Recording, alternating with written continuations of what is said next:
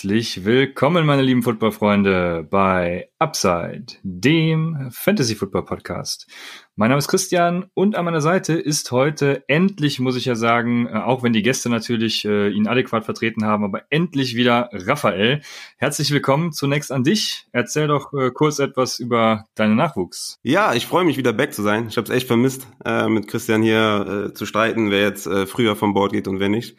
Äh, habe es auf jeden Fall sehr vermisst und äh, ja, dem Nachwuchs geht's gut. Äh, ist auf jeden Fall mega. Ist echt jeder Tag ist äh, bisher echt mega geil. Es ist äh, ja, ich, ich glaube, jeder, der Vater ist, weiß, wie man sich fühlt. Ne? Es ist einfach wirklich, äh, man kann es nicht richtig in Worte fassen. Und ähm, diese Pause war zwar schön mit der Kleinen und so, ich habe es echt übertrieben geliebt, sie zu tragen und mich zu kümmern und so. Ich bin, also ich bin voll drauf, äh, voll drin aufgegangen. Es ist einfach wunderschön. Und meine Frau macht das auch so, so gut und die, die macht es mir halt auch sehr leicht. Und äh, für mich da zu glänzen ist auch echt einfach, weil sie halt so toll ist. Aber ja, ich, ich habe es echt vermisst und, und freue mich wieder da zu sein und ähm, ja, habe einen besonderen Gast dabei ähm, und, und freue mich auf jeden Fall, äh, dass das, dass das heute geklappt hat und, und ja, freue mich auf die Folge. Ich, äh, ich bin auf jeden Fall heiß.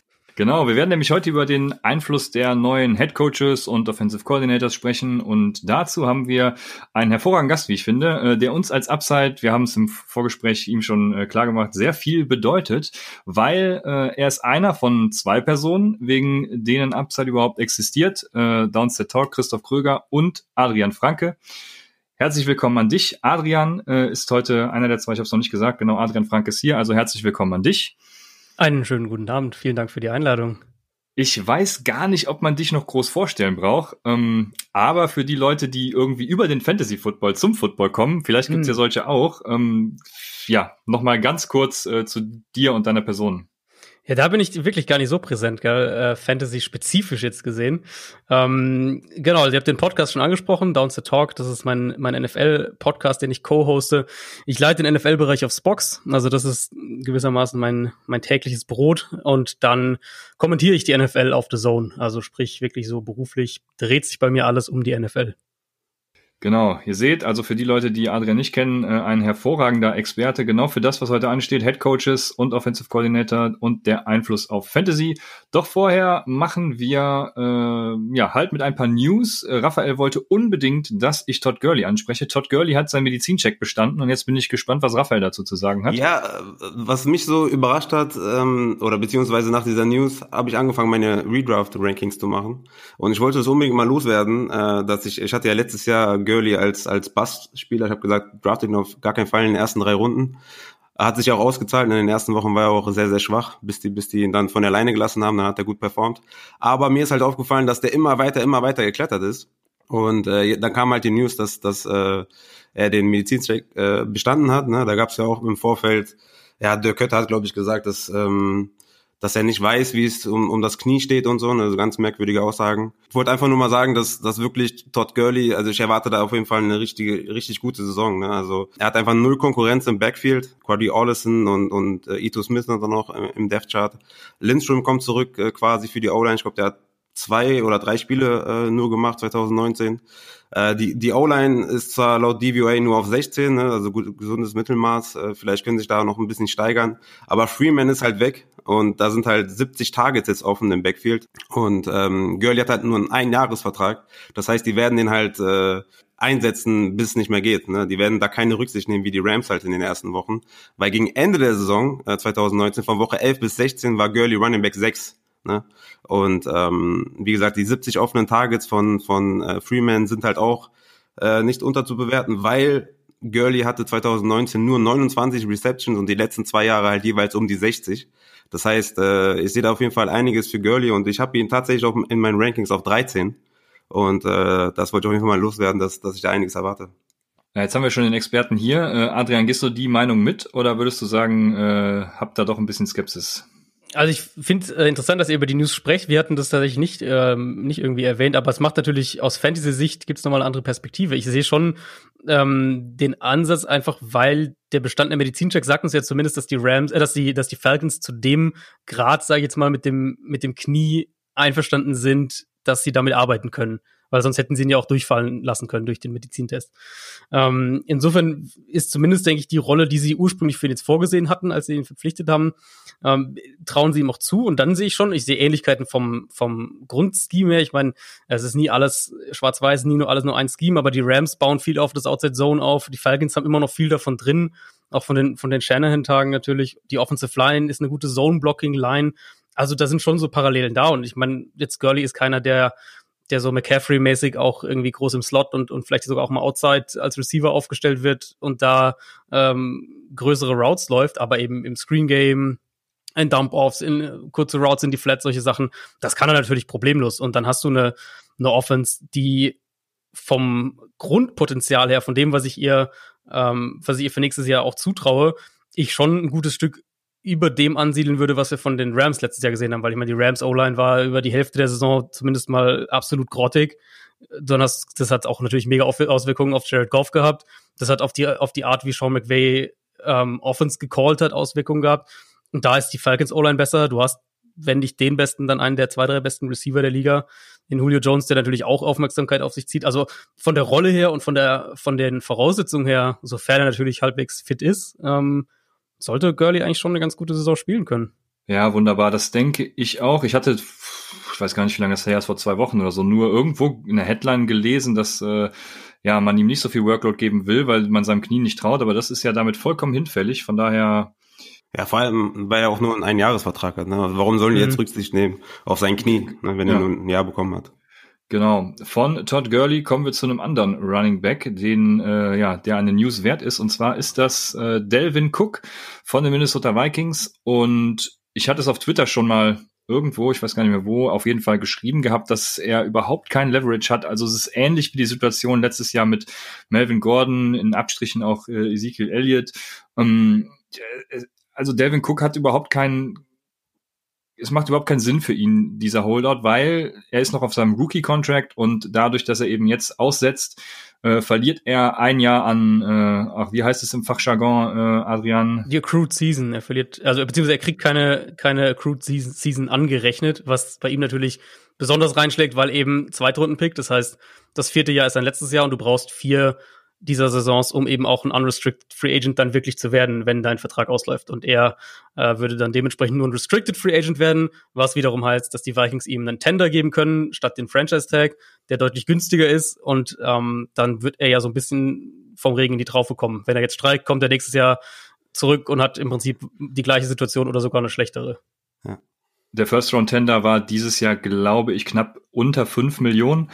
Und das ist natürlich nichts, äh, was er sucht. Er sucht ja einen reasonable Contract, was irgendwie in Richtung von 13 Millionen geht. Und ich bin mir nicht sicher, ob er den kriegen wird. Aber nichtsdestotrotz, ich würde als Devin Cook Owner mir jetzt erstmal keine großen Sorgen machen. Es könnte natürlich durchaus sein, dass äh, ihn das Melvin Gordon Schicksal ereilt, aber mhm. ähm, da würde ich erstmal die Füße stillhalten. Was sagst du aus Fantasy-Sicht dazu, Raphael? Ja, das wäre natürlich Worst Case, wenn die Melvin Gordon Situation eintritt. Ich gehe nicht davon aus. Ich glaube, der ist ein, ist ein Buy Low in, in Dynasty, ähm, beziehungsweise sollte man da einfach mal anfragen, den Owner fragen, ähm, na, vielleicht hat er ein bisschen Schiss und vielleicht einen adäquaten Running Back 2 mit Upside oder so, der vielleicht ein bisschen jünger ist, anbieten und ähm, gucken, was da geht. Aber ich würde sagen, das ist ein Discount in Redraft. Also ich freue mich jetzt schon, äh, wenn er wenn er da nicht signed, äh, eine Woche vor, vor, vor Season Start, werde ich den picken an, an sieben, acht, neun, je nachdem, wo der hinfällt. Ja, das auf jeden Fall, das gehe ich voll mit. Dann kommen wir jetzt zu unserem eigentlichen Thema und das ist, ähm, ja, wie schon gesagt, der Einfluss von Coaches äh, auf Fantasy Coaching Changes vor allem.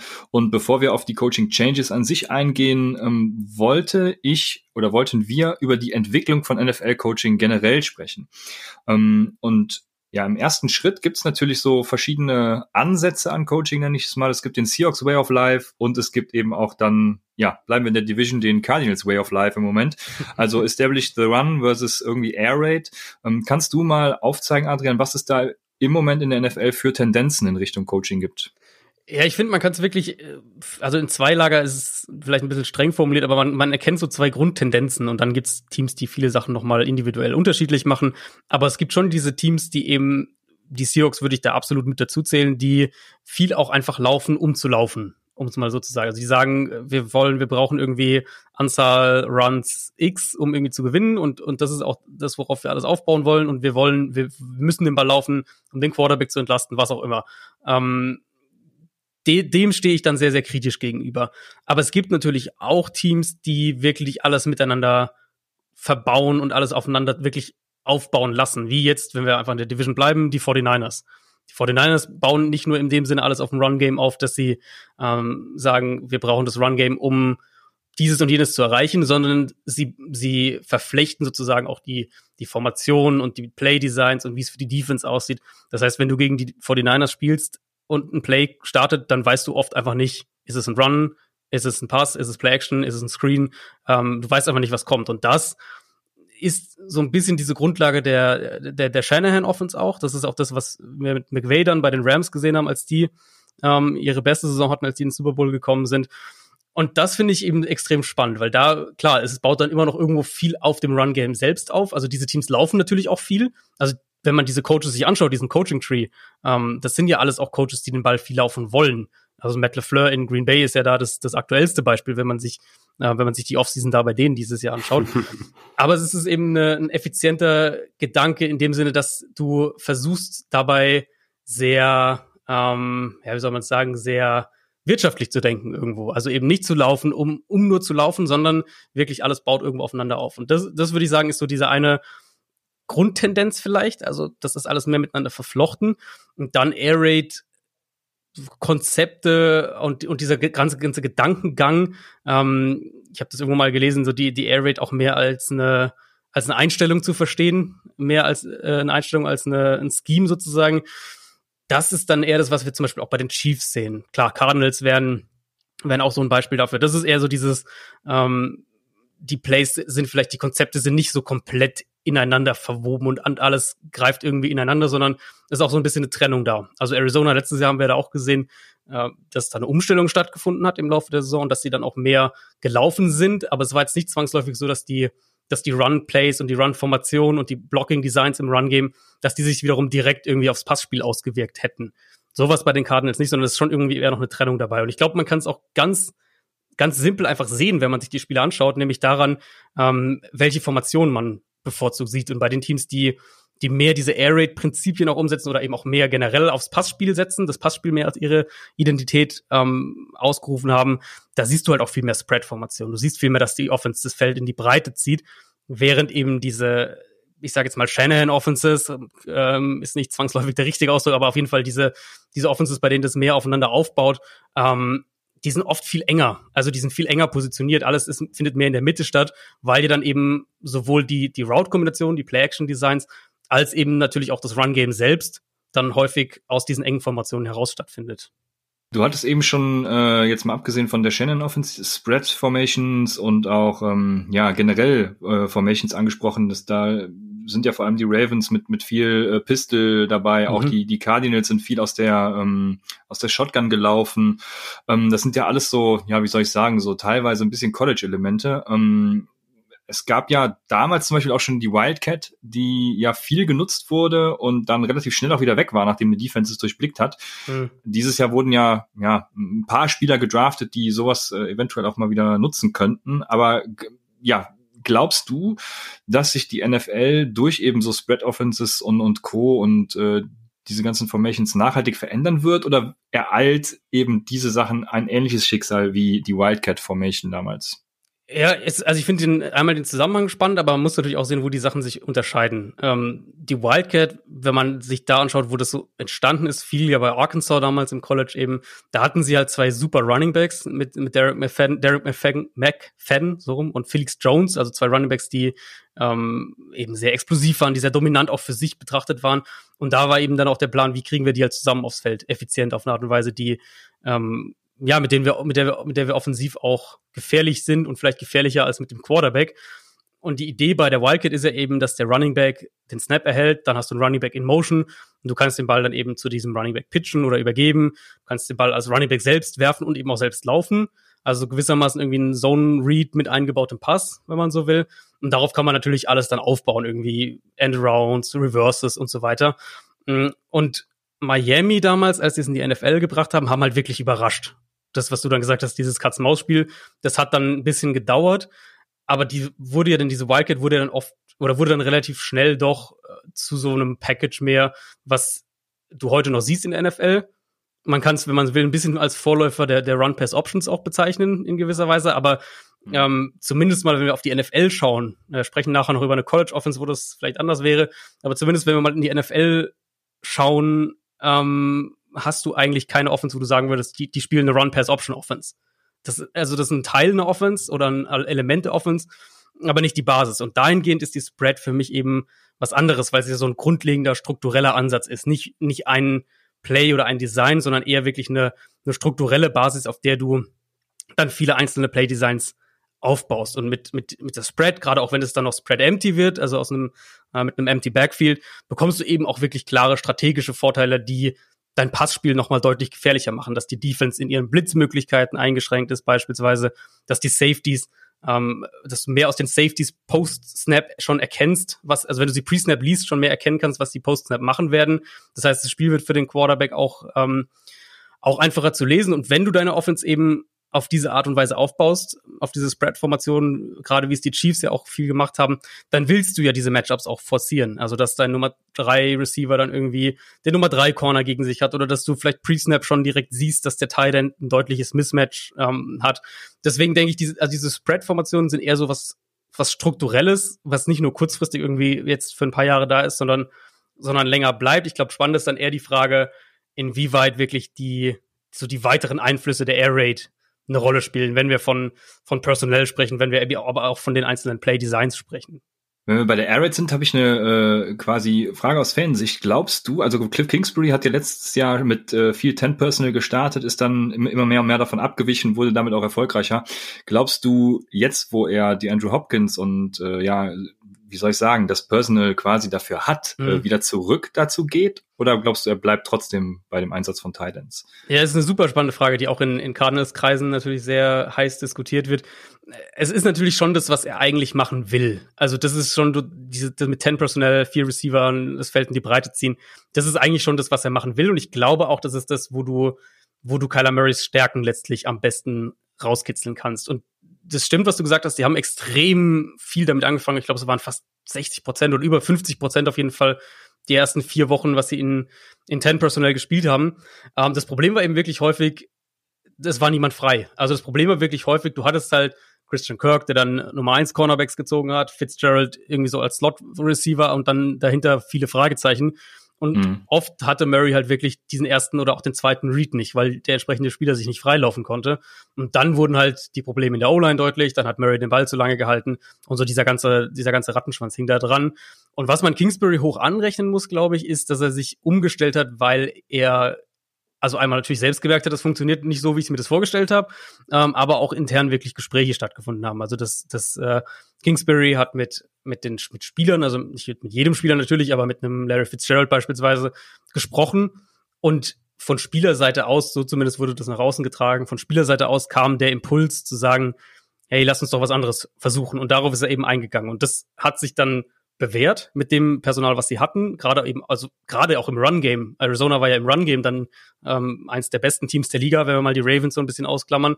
Und das Passspiel wurde dann auch besser nach und nach, aber es war ja, das Passspiel war dann so okay. Das Run-Game war eigentlich das, was eher so die positive Überraschung war in der Offense.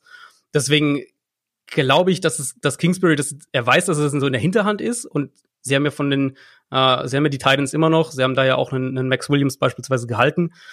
Aber ich denke schon, dass das Ziel ultimativ ist, ähm, viel auch zumindest mit diesen 10 Personals zu machen. Deswegen denke ich, wir werden wieder mehr mit vier Receivern sehen. Ob so extrem wird, wie es Anfang der vergangenen Saison war, das glaube ich nicht. Aber wir werden zumindest wieder mehr, mehr mit vier Receivern sehen und der vierte wird dann eben wahrscheinlich erstmal Andy Isabella sein, wäre so meine Vermutung. Mhm. Okay, ja, vielen Dank äh, für deine Einschätzung von jemandem, der letztes Jahr sein erstes NFL-Jahr mit viel Ten Personal hatte. Äh, kommen wir zu jemandem, der auch ja aus dem College kommt, viel Ten Personal gespielt hat und zwar ist das von den Panthers Matt Rule und der wird als Head Coach begleitet, also er ist Head Coach und wird äh, als Offensive Coordinator begleitet von Joe Brady, ähm, der von LSU kommt. Zunächst die Frage, wer glaubst du hat hier den größeren Einfluss auf die neue Offense? Ist das Rule oder Brady? Na, das ist Brady. Das denke ich schon, dass das Brady. Ich glaube, Rule wird sich um die Defense primär kümmern und, und die Franchise, die Organisation insgesamt. Also die Panthers sind ja wirklich auch einen, einen größeren oder stehen am, am Anfang oder sind in, in einem größeren Umbruch und gerade defensiv haben sie ja wahnsinnig viel, was dann neu ist. Da werden ja, weiß nicht, drei, vier, fünf Rookies dann starten in der kommenden Saison. Deswegen denke ich, da wird sein Fokus liegen und Brady wird die Offense übernehmen. Davon gehe ich schon fest auf. Also, also ohne diese Zusage glaube ich auch nicht, dass er von LSU weggegangen wäre, ehrlich gesagt. Ich glaube schon, dass er genügend, genügend Möglichkeiten gehabt hätte, auch einen anderen Posten zu nehmen. Und ich denke, der hat einen, einen Offensive Coordinator Posten jetzt in der NFL angenommen, nur unter der Bedingung, in Anführungszeichen, dass es auch wirklich dann seine Offense ist. Okay, ähm, Joe Brady hat natürlich auch letztes Jahr mit Joe Burrow ähm, einen hervorragenden Quarterback zu ja äh, in den Draft geschickt, sage ich mal. Ähm, ich glaube, Christian McCaffrey können wir ein bisschen ausklammern. Der sollte wahrscheinlich, es sei denn, du hast einen anderen anderen, anderen Take, auf jeden Fall funktionieren. Mhm. Aber ähm, bleiben wir beim Quarterback, Teddy Bridgewater. Ähm, was glaubst du, kann Joe Brady mit ihm anstellen? Und daran angeknüpft sind dann natürlich auch die Wide Receiver. Aber erstmal ähm, ja mhm. Teddy Bridgewater. Also McCaffrey, da werde ich dir nicht widersprechen. Ich glaube, der wird eine sehr gute Rolle in der Offense haben, wenn man sich anschaut, was die mit, mit Clyde Edwards Hilaire auch gemacht haben ähm, bei LSU. Also ich finde es interessant, weil zum einen ähm, haben sie ja viel Geld in, in Bridgewater investiert und haben ihn ja auch sehr, also sie haben ja sehr, sehr hohe Priorität auch drauf gesetzt. Sie haben das ja alles dann, wollten das schnell um, um über die Bühne bringen, wollten Bridgewater offenbar unbedingt haben, haben ja dadurch sogar den kompletten möglichen Trade-Wert von Cam Newton ähm, ja eigentlich sterben lassen im Prinzip. Also der war ja, der war ja überhaupt nichts mehr, bis sie dann ihn letztlich entlassen haben. Das heißt, es war ja schon eine hohe Priorität zu sagen, wir wollen unbedingt Bridgewater haben. Und das fand ich eben spannend, weil das sagt einem ja irgendwie ein bisschen was zumindest. Das sagt einem ja gerade in dieser Offseason, wo ja viele Quarterbacks auch verfügbar waren, ähm, dass sie was in ihm sehen, was sie glauben wird, dass es bei ihnen funktionieren wird. Und ich kann mir schon vorstellen, was das so für Elemente sind, wenn man sich anschaut, was Brady macht. Ähm, Timing, Präzision sind extrem wichtig in der Offense. Ich glaube auch, dass er da ganz gut funktionieren kann. Und wenn man den Vergleich so ein bisschen ziehen will, also Burrow hat Qualitäten, gerade was, was äh, sein Play gegen Pressure angeht, was sein Play außerhalb der Pocket angeht, da ist er deutlich besser oder, oder deutlich mehr Talent als Teddy Bridgewater. Aber gerade eben, wenn man sich so anschaut, dieses Bread and Butter, worüber die im Passspiel kommen, eben Accuracy, Antizipation, gerade eben auch eher diese Sachen als jetzt Armstärke, wenn wir vom vertikaleren Passspiel sprechen. Da sind Burrow und Bridgewater sich gar nicht so unähnlich. Deswegen könnte ich mir vorstellen, dass das relativ gut funktionieren kann. Ähm, ja, bei den Wide Receivers ist natürlich das Problem äh, das Volume. Ne? Also ich kann mir nicht vorstellen, dass Bridgewater für 4000 Yards werfen wird oder 35 Passing Attempts haben wird. Vielleicht mag Adrian Meller widersprechen, aber ich glaube einfach nicht, dass es der Type of Quarterback ist im Allgemeinen. Ähm, sein A-Dot war letztes Jahr auch sehr schlecht von Bridgewater, ne? 6,1, gut, klar, Breeze 6,7 oder so. Das heißt, ist natürlich auch der, der Offense geschuldet von Sean Payton. Ähm, aber ein Robbie Anderson zum Beispiel hat für mich aus Fantasy-Sicht halt äh, gar keinen Wert. Ich glaube, dass DJ Moore gezeigt hat, dass er da die klare Nummer eins ist. Ich denke, Curtis Samuel ist auf jeden Fall ein, ein Target in den Redrafts, vor allem weil er auch, ähm, denke ich mal, in den Slot rücken wird. Ähm, aber aus, außerhalb von, von DJ Moore und, und Curtis Samuel ähm, will ich, glaube ich, nicht viele Panthers Anteile haben, weil äh, ich Bridgewater jetzt in dem Sinne nicht so vertraue und sowohl äh, Matt Rule als auch Brady halt auch das erste Jahr jetzt bei den Panthers sind und die was aufbauen wollen. Und es muss im ersten Jahr nicht alles klicken. Also ich denke, wenn Bridgewater fit bleibt, dass er 4000 Yards schafft. Ja, 4000, ja. Äh, ja, das traue ich ihm zu, wenn diese Offense halt so funktioniert, wie ich mir das vorstellen könnte. Ähm, das wäre nämlich die Offense, auf die ich vorhin so mal kurz angespielt habe, eben die brutal viel mit, also Brady ist jetzt bei LSU, ähm, die brutal viel über Run-Pass-Options kam. Und es ist ja so ein bisschen so ein Hybrid, das macht es ja irgendwo auch so spannend, weil er kam ja ursprünglich auch von, von den Saints, also er hat ja mit Bridgewater sogar schon ein Jahr zusammengearbeitet und hat da eben unter Sean Payton natürlich gelernt. Das heißt, so dieser Einfluss kam dann so ein bisschen und das ist alles so eine, so eine Mischung. Ich meine, was Peyton in, in New Orleans macht, ist ja auch schon so ein West Coast Air Raid, irgendwas Hybrid. Ähm, und Brady hat das ja dann mit, mit vor allem unglaublich vielen Run-Pass-Options bei LSU erweitert. Und ich denke, da wird dann eben auch viel von der, von den, ähm, also einmal von vielleicht ein bisschen tieferen Pässen, jetzt nicht unbedingt 30 Yard, 40 Yard Bomben, aber sagen wir mal so 10 Yard Pässe halt.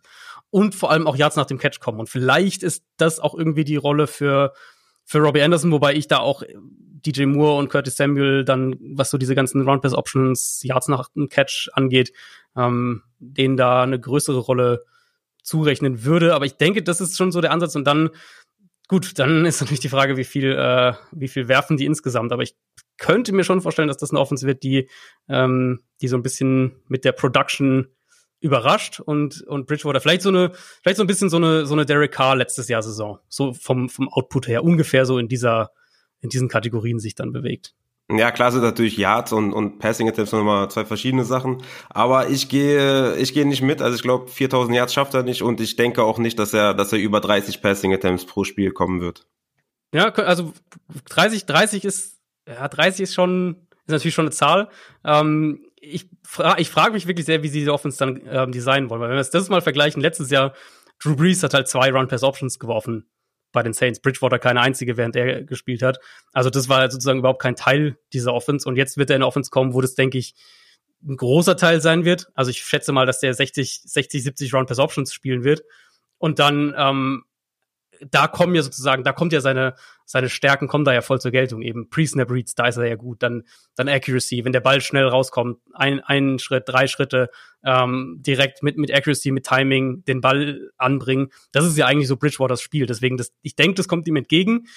30 Pässe pro Spiel ist natürlich, ähm, ja, das ist natürlich eine Hausnummer, das stimmt schon. Ja, deswegen bin ich auch wirklich, äh, was, was Curtis Samuel angeht, im Slot auch, bin ich echt gespannt, was da für, für ein Output kommt. Ja, ich war ja vorher schon oder bin immer noch äh, großer Robbie Anderson-Fan. Ähm, die Panthers haben natürlich auch in ihn investiert. Ich habe ja damals schon, ich weiß gar nicht mehr, welche Folge es war, aber auch schon ein paar Stats zu Bridgewater ähm, rangezogen, wo klar wurde, dass er äh, die Passes auf jeden Fall kann. Also ähm, er kann Robbie Anderson bedienen, denke ich. Ich weiß nicht, welchen Wert Robbie Anderson da jetzt haben kann, aber für euch ist es schon so, dass ihr beide sagt, äh, DJ Moore und Curtis Samuel haben da ihren Value und Robbie Anderson wird auf jeden Fall ja etwas einknicken im Gegensatz zu den letzten Jahren. Gut, auch wenn die natürlich auch nicht so krass waren. ja, die waren ähm, nie, nie, so gut. Ja, ich, ich, ich, ich bin, wie gesagt, trotzdem immer noch großer Robbie Anderson-Fan. Ja, sein Talent und, ist größer als sein Fantasy-Output. Ja. Ich glaube auch, sein ja. Wert für das Scheme wird halt größer sein als sein Fantasy-Output, weil ich denke, er wird eben viel ja. dafür zuständig sein, die Coverages und den Safety mitziehen und ein bisschen Räume auch zu schaffen, was dir natürlich in Fantasy nicht viel bringt, ähm, was dir auch uns helfen wird, aber was dir halt keine Fantasy-Stats bringen wird. Punkte für ja. Field Stretches, ja, das muss man Das wäre mal was, ja. Das wäre mal was.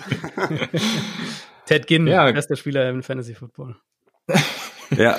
Ähm, damit hätten wir aber auch alle Positionen, ja, den Titan natürlich nicht. Ähm, genie Raphael genießt, ähm, ach, wie heißt er noch? Ach, verdammt, Ian, Ian Thomas. Thomas. Genießt Ian Thomas für dich? Äh, ja, ist, ist er in den, sage ich mal, Tight End 1 Kategorie, die ja für dich sowieso ein bisschen äh, relevant ist, ne? du, du meinst mein, mein Twitter-Post, ne? Ja, ja, ja. Vollkommen ja. zu Recht übrigens. Ja, ja, ja. Ja, Tight End 1 heißt erstmal gar nichts. Also wenn, wenn Ian Thomas jetzt da mein Tight End 12 ist oder 10 oder 9, heißt es noch lange nicht, dass es ein Target von mir ist äh, weil außerhalb von Kelsey drafte ich in den ersten acht Runden sowieso nichts. Ähm, aber Ian Thomas ist ein Late-Round-Flyer mit Upside auf jeden Fall und er ist auf einem, auf jeden Fall einer von den Tight Ends, die ich so in den, in, in der vorletzten, letzten Runde draften werde, ja. Ähm, siehst du es auch, Adrian, dass er durch das, was du eben angesprochen hast, die Run-Pass-Options und Co., äh, profitieren kann als Tight End?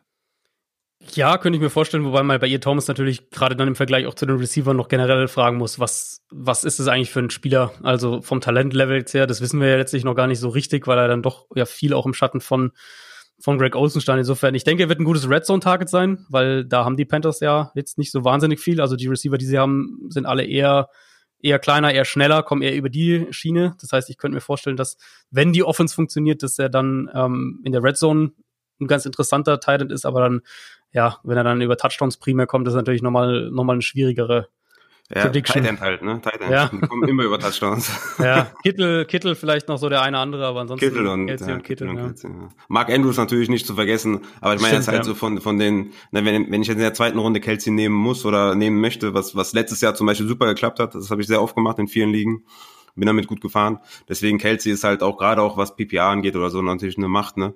Äh, aber Mark Andrews äh, ist auch auf jeden Fall, was Touchdown angeht, auf jeden Fall mit massig Upside natürlich unterwegs. Aber das sind so die drei, die ich jetzt draften würde. Ansonsten, mhm. äh, wenn, wenn jetzt Ian Thomas in der letzten Runde nimmst und du siehst in den ersten zwei Wochen, dass da nichts kommt, dann droppst du ihn halt und spielst das Streaming-Game.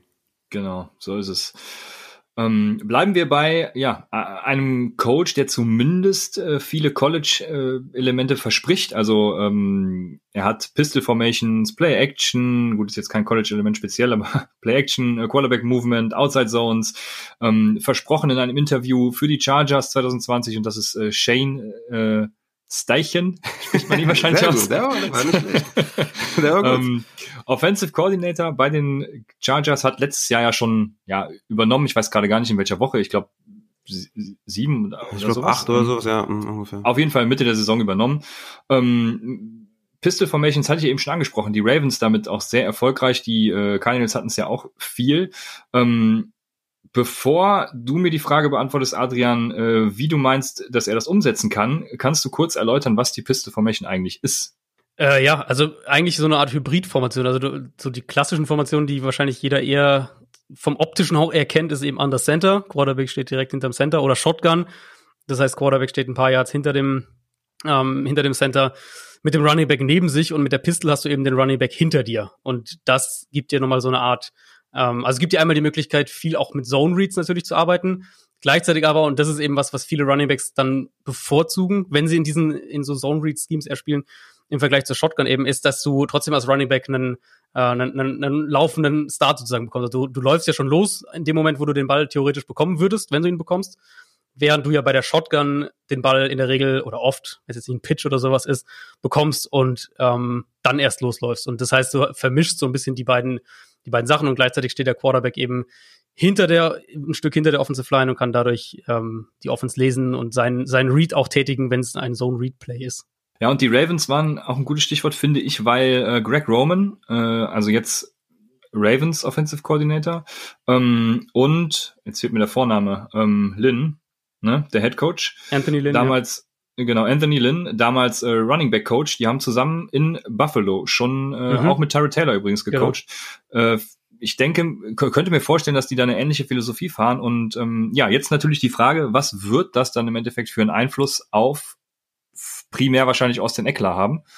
Ja, auf Austin Eckler, äh, das finde ich, ähm, das finde ich eine spannende Frage, weil ich glaube, auf Austin Eckler tatsächlich wird es den gar nicht so arg betreffen, weil der, weil sie den eh viel rumschieben und als Runner denke ich, wird ihm das nicht schaden als Receiver kannst du ihn immer noch überall hin, ähm, hinpacken. Ich finde, frage mich fast eher, ob es uns eben noch mehr darüber sagt, welcher, welcher Quarterback dann da letztlich spielt, das, ob uns das ja. einen Hinweis darauf mhm. gibt.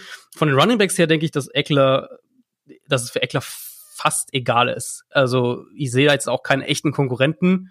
Ich meine, ich denke, Joshua Kelly, der Viertrunden-Pick, wird wird dann, dann recht früh so der, die Nummer zwei sein und Justin Jackson ein bisschen verdrängen, aber ja. ähm, das wird Ecklas offen sein. Ich denke, der wird auch wieder, weiß nicht, 50, 55 Prozent der Snaps ähm, spielen und, und wird der, der wichtigste Back sein. Und für den, denke ich, ist es wirklich relativ egal, in welcher Formation du bist. Äh, ja, genau. Also für mich auch Joshua Kelly ist ja mein Sleeper, wie ihr alle wisst. Ähm, ich gehe auch davon aus, dass er da der, der Komplementärback ist ähm, vielleicht zu Beginn der Saison eher so Richtung 30 Prozent der Snaps sieht und dann äh, während der Saison sich vielleicht ein bisschen steigert zu 35, vielleicht sogar zu 40, ne, dass man Eckler ein bisschen mehr auch entlastet. Ich kann mir nicht vorstellen, dass Eckler ähm, 200 Carries sehen wird, ne, vielleicht so 180, 190 Carries sehen oder so, aber der wird klar sein Value dann im Receiving Game haben. Äh, für mich ist aber klar, dass eigentlich Tyrod Taylor starten wird. Ist für mich ein klarer Bridge Quarterback kann mir auch gut vorstellen, ne, dass, dass Herbert vielleicht in der Saison übernimmt. Aber Fantasy-wise sind natürlich beide jetzt äh, keine Tages von mir höchsten Streaming-Optionen, ne, die beiden, die beiden äh, Quarterbacks. Für mich eigentlich sehr interessant, was Keenan Allen angeht, weil der ein bisschen äh, undervalued ist. Äh, ich erwarte da auf jeden Fall immer noch eine starke Saison von, von Keenan Allen. Ich glaube, ich glaube, Taylor wird öfter und besser in den Slot werfen, als Rivers das letzte Saison gemacht hat. Der hatte da echt ein miserables äh, Quarterback-Rating. Klar muss man auch hier sagen, ich habe ja eben schon gesagt bei ähm, ähm, bei Bridgewater, was was das Volume angeht, ich kann mir auch nicht vorstellen, dass, dass Tyrod Taylor jetzt rausgeht und James Winston like die Bälle verteilt. Also Taylors Career High in Passing Attempts äh, waren 437 für 3000 Yards. Dennoch muss ich sagen, habe ich Keenan Allen als Wide Receiver 15, ne? der ADP ist bei 21. Das ist auf jeden Fall ein Spieler, den man den man den man visieren muss, anvisieren muss im Draft, weil er immer noch ein Top Wide Receiver ist. Es gibt nicht viele, die die besser im Route Running sind als Keenan Allen. Ich erwarte wieder eine Saison, wo der so um die 90 Receptions hat. Ne? Also Keenan Allen hatte drei Jahre in Folge auch 16 Spiele gemacht und immer über 200 Fantasy-Punkte gemacht. 101 Reception im Schnitt auf drei Jahre. 1260 Yards im Schnitt. Also ist auf jeden Fall eine PPR-Maschine, hat halt nicht das Touchdown-Upside, ist nie über sechs Touchdowns äh, gekommen die letzten drei Jahre, ist aber ein safer Wide Receiver 2 und ich erwarte eigentlich auch, dass, ähm, dass er da seine Pace halten kann und ähm, Austin Eckler, Joshua Kelly, Keenan Allen, die werden auf jeden Fall ähm, viel, viel äh, Value haben im Moment diskutieren ja viele darüber, oder ja, er ist wahrscheinlich auch so niedrig, weil viele sagen, äh, durch das ja vermeintlich schlechtere Quarterback-Play ähm, rutscht er eben in den Rankings. Ne? Ähm, Adrian, wie siehst du das? Glaubst du, dass er tatsächlich dadurch so viel an Value verlieren wird, Keenan Allen? Also ich stimme erstmal zu, dass Taylor wahrscheinlich der, der Woche 1 Starter ist und vermutlich auch für die ersten Spiele, vielleicht für die erste Saisonhälfte. Und da mag ich eigentlich Keenan Allen auch aufgrund ganz simpel einer Sache. Ähm, Tyra Taylor ist kein Quarterback, der Risiken eingeht. Das ist ein Quarterback, der der eher mal einen Receiver, wo er das Passfenster so ein bisschen enger sieht, dann ungenutzt lässt und lieber zu einer anderen Option geht. Und deswegen glaube ich, dass der mehr Freude eben haben wird an dem Route Runner, der Separation kreiert mit Keenan Allen, als eben an dem ähm, oder den beiden Big Body Receivern mit, mit Mike Williams und Hunter Henry, die halt eher auch am Catchpoint gewinnen. Und deswegen, klar, Tyro Taylor kann auch einen super Deep Ball werfen. Das heißt, ich vermute gerade auch, wenn wir von von Play-Action reden. Ich denke, das ist so ein Teil, der wirklich auch deutlich hochgehen wird. Auch so Rollout-Play-Action-Geschichten mm, im Vergleich zu letztem Jahr. Da, da werden sicher die Deep Shots dann dabei sein, vor allem zu Mike Williams. Aber so diese Play-to-Play-Basis, denke ich, dass der Keenan Allen klar bevorzugen wird, einfach weil das ein Receiver ist, der ihm in, in Anführungszeichen sicherere Pässe gibt. Ja, also du willst mir sagen, mein Mike Williams, den ich gegen DJ Chark getradet habe, hat einfach überhaupt kein Value mehr. Ja? Bis Justin Herbert kommt. Denkst du tatsächlich, dass es sich dann ändert? Also gut, bei einem, bei einem Rookie weiß man natürlich nie, was dann letztlich kommt. Ähm, ich glaube wirklich, dass sie mehr designte Deep Shots haben werden, eben vor allem über das Play-Action-Passspiel. Und da wird es dann halt super spannend sein, was für eine Art Offense das überhaupt ist. Also du hast jetzt ja viele Sachen schon angesprochen hier mit mit Pistol, mit Quarterback Movement und so weiter. Ähm, deswegen weiß ich auch gar nicht, ob die, ob die Quarterbacks aus Fantasy-Sicht letztlich so uninteressant sein werden, weil ich denke, dass die, oder es besteht zumindest die Chance, ähm, dass die, dass die gar nicht so wenig laufen werden, die Quarterbacks. Ähm, du, du hast, du hast ja schon die, die Connections angesprochen mit Greg Roman und, und Anthony Lynn und sie haben das ja auch so ein bisschen, so ein bisschen aufgebaut irgendwie, als sie eben Tyra Taylor geholt haben, als sie, als sie Easton Stick auch gedraftet haben letztes Jahr. Das ist ja auch eher ein, oder war ja, war ja im College auch ein sehr, sehr mobiler Quarterback. Ähm, jetzt Justin Herbert, der ja auch auf jeden Fall in diese Richtung geht, mit dem kannst du so eine Offense auch aufbauen. Das ist auch ein, war auch ein guter Runner, ist ein guter Athlet, so, so ein bisschen Josh Allen-mäßig. Ähm, ich könnte mir eben vorstellen, neben so mehr Rollouts, wahrscheinlich auch mehr Run-Pass-Options, dass die den, den Quarterback auch mehr ähm, direkt ins Run-Game einbauen wollen. Und was das dann letztlich formationsmäßig heißt, muss man mal schauen. Ich meine, mit den Pistols, Pistol Formations waren die Ravens ja in einer, in einer komplett eigenen Welt. Das waren ja, ich glaube, 500 Snaps mehr als, als der Zweitplatzierte letztes Jahr. Ähm, das war dann Arizona mit etwas über 60 Pistol Snaps. Ich denke, in der Richtung, in die Richtung könnten sich die Chargers auch bewegen. Also so um die 60 Pistol Snaps vielleicht, was dann so der, der zweit-, dritthöchste Wert letztlich wäre. Aber einfach auch, wenn man sich die, die Offense anschaut, wo die Probleme liegen, eben Offensive Line. Ähm, du hast Quarterbacks, die beide, was das Passspiel angeht, in einer unsauberen Pocket ziemlich schnell Probleme kriegen werden. Taylor auf jeden Fall auch und Justin Herbert noch deutlich mehr. Das heißt, du wirst auch so ein bisschen da drum rum arbeiten müssen und dann eben auch, was für Quarterback-Typen sie sich jetzt geholt haben. Also ich meine, du, äh, du ersetzt Rivers quasi so einen der Pocket-Passer-Typen schlechthin, Prototypen und hast jetzt ja drei Quarterbacks, egal welcher davon letztlich spielt, die alle eher ähm, athletische Quarterbacks sind, mit denen du laufen kannst, mit denen du Zone Read Offense, Option Offense spielen kannst. Deswegen er, oder gehe geh ich dann irgendwie auch davon aus, dass da schon ein Plan dahinter steckt, warum man sich über zwei Jahre jetzt in diese Richtung entwickelt hat. Deswegen könnte ich mir vorstellen, dass die, dass die Quarterbacks in, in LA auch ein gutes, einen guten Teil im Run-Game spielen werden. Hast du schon gesagt, was du glaubst, äh, wann und ob Justin Herbert übernehmen wird? Ähm, ich glaube, ich habe es noch nicht gesagt. Also ich denke so zur Saisonmitte ungefähr. Ich vermute, okay. das wird so ein. Ich glaube, bei den Browns war es dann damals recht früh mit Taylor und, und Baker Mayfield. Das war dann Woche drei oder vier oder sowas schon ähm, oder fünf, ich weiß gar nicht mehr genau, wann, wann Taylor sein letztes Spiel gemacht hat. Ich denke so Richtung Woche sieben, acht, ungefähr in der Richtung, da wird's, wird, äh, wird's, wird's den Quarterback Das heißt, geben. du denkst dann auch, dass sie bis dahin halt auch keinen positiven Rekord haben? Oder warum kommt der Quarterback-Change? Ja, also ich, ich glaube, dass sie eine Offense so in die Richtung aufbauen werden, aber ich sehe halt schon auch die Limitierung mit Tyra Taylor. Und klar, du kannst dann viel drumherum aufbauen, mit, mit Quarterback läuft und, und du versuchst viel die Pocket zu bewegen. Aber letztlich hast du eben mal mindestens zwei große Schwachstellen in der Offensive Line mit Dan Feeney und Sam Tevy. Dazu ein Mike Pouncey, der letztes Jahr nicht sonderlich gut war. Also ehrlicherweise hast du umgekehrt formuliert eher, du hast einen Fixpunkt mit Brian Bulaga und der wechselt auch noch von der rechten auf die linken Seite vermutlich oder vielleicht, mal schauen. Ähm, und dann hast du eben Trey Turner, den sie per Trade geholt haben. Aber ich sehe halt diese Offensive Line als ein echtes Problem und, und Tyra Taylor wird mit dieser Line, mit der Line vor sich, wird er, denke ich, Schwierigkeiten kriegen. Ja, ich denke, also ich denke auch, Fantasy-wise ähm, ist Tyra Taylor halt von mir kein Target, weil er, weil er für mich kein hohes Ceiling hat. Äh, bringt dir sicherlich einen mhm. Floor, aber er ist halt auch ein Late-Round-Quarterback, wenn überhaupt. Ich glaube, beste Performance war, glaube ich, mal Quarterback 9 oder so vor ein paar Jahren oder Top 10 Quarterback war er, glaube ich, mal. Aber er hat halt nicht dieses Ceiling. Und äh, da gehst du halt Late Round, wenn, wenn du mich fragst, halt auf, auf, auf äh, Quarterbacks, die halt viel mehr Upside und viel mehr Ceiling haben. Ne? Mhm. Deswegen ist er jetzt für mich halt kein, kein Target. Aber äh, ich denke, er hat einen, hat einen ordentlichen Floor auf jeden Fall. Also ich fasse nochmal zusammen, die Chargers Offense wird sehr spannend, ähm, ja, aber draften sollte man ja vor allem die Quarterbacks eher nicht. Äh, Keenan Allen ist zu undervalued und äh, könnte sich hinten raus als Gewinner dieser Offense entpuppen. Ich habe noch eine Sache, die ich äh, jetzt mal abseits des Themas gerne ansprechen würde, und zwar, ähm, wenn die Defense schlecht ist, dann kommt Fantasy-wise ist natürlich das super, weil die Offense äh, mehr auf dem Feld steht. Ähm, und wenn wir über die Defense der Chargers reden, gibt es eine Frage von mir. Und zwar haben die die letzten beiden Jahre, ich weiß gar nicht, ob es vorher auch schon so war, ähm, ja, eine super Defense gehabt und äh, durch ihre Verletzungen quasi kompletten Code gespielt um es mal so vorsichtig zu formulieren.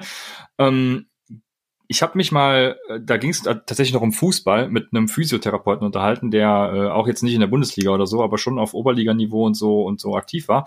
Ähm, der hat mir was erzählt von wegen, wie scheiße die Trainingsmethoden wären und dass man das ja alles viel besser machen sollte, dies, das. Ähm, glaubst du, sowas könnte auch im Großen in der NFL bei den Chargers, also Verletzungen, ein systematisches Problem äh, schon beim Training sein, Adrian? Also, gut, ich bin jetzt natürlich auch kein Mediziner, das heißt, muss ich immer vorsichtig sein mit dem, was ich sage, aber von der, von meiner Grund, ähm, von dem, was ich weiß, vielleicht so formuliert, würde ich denken, wenn, dann reden wir da eben von muskulären Sachen.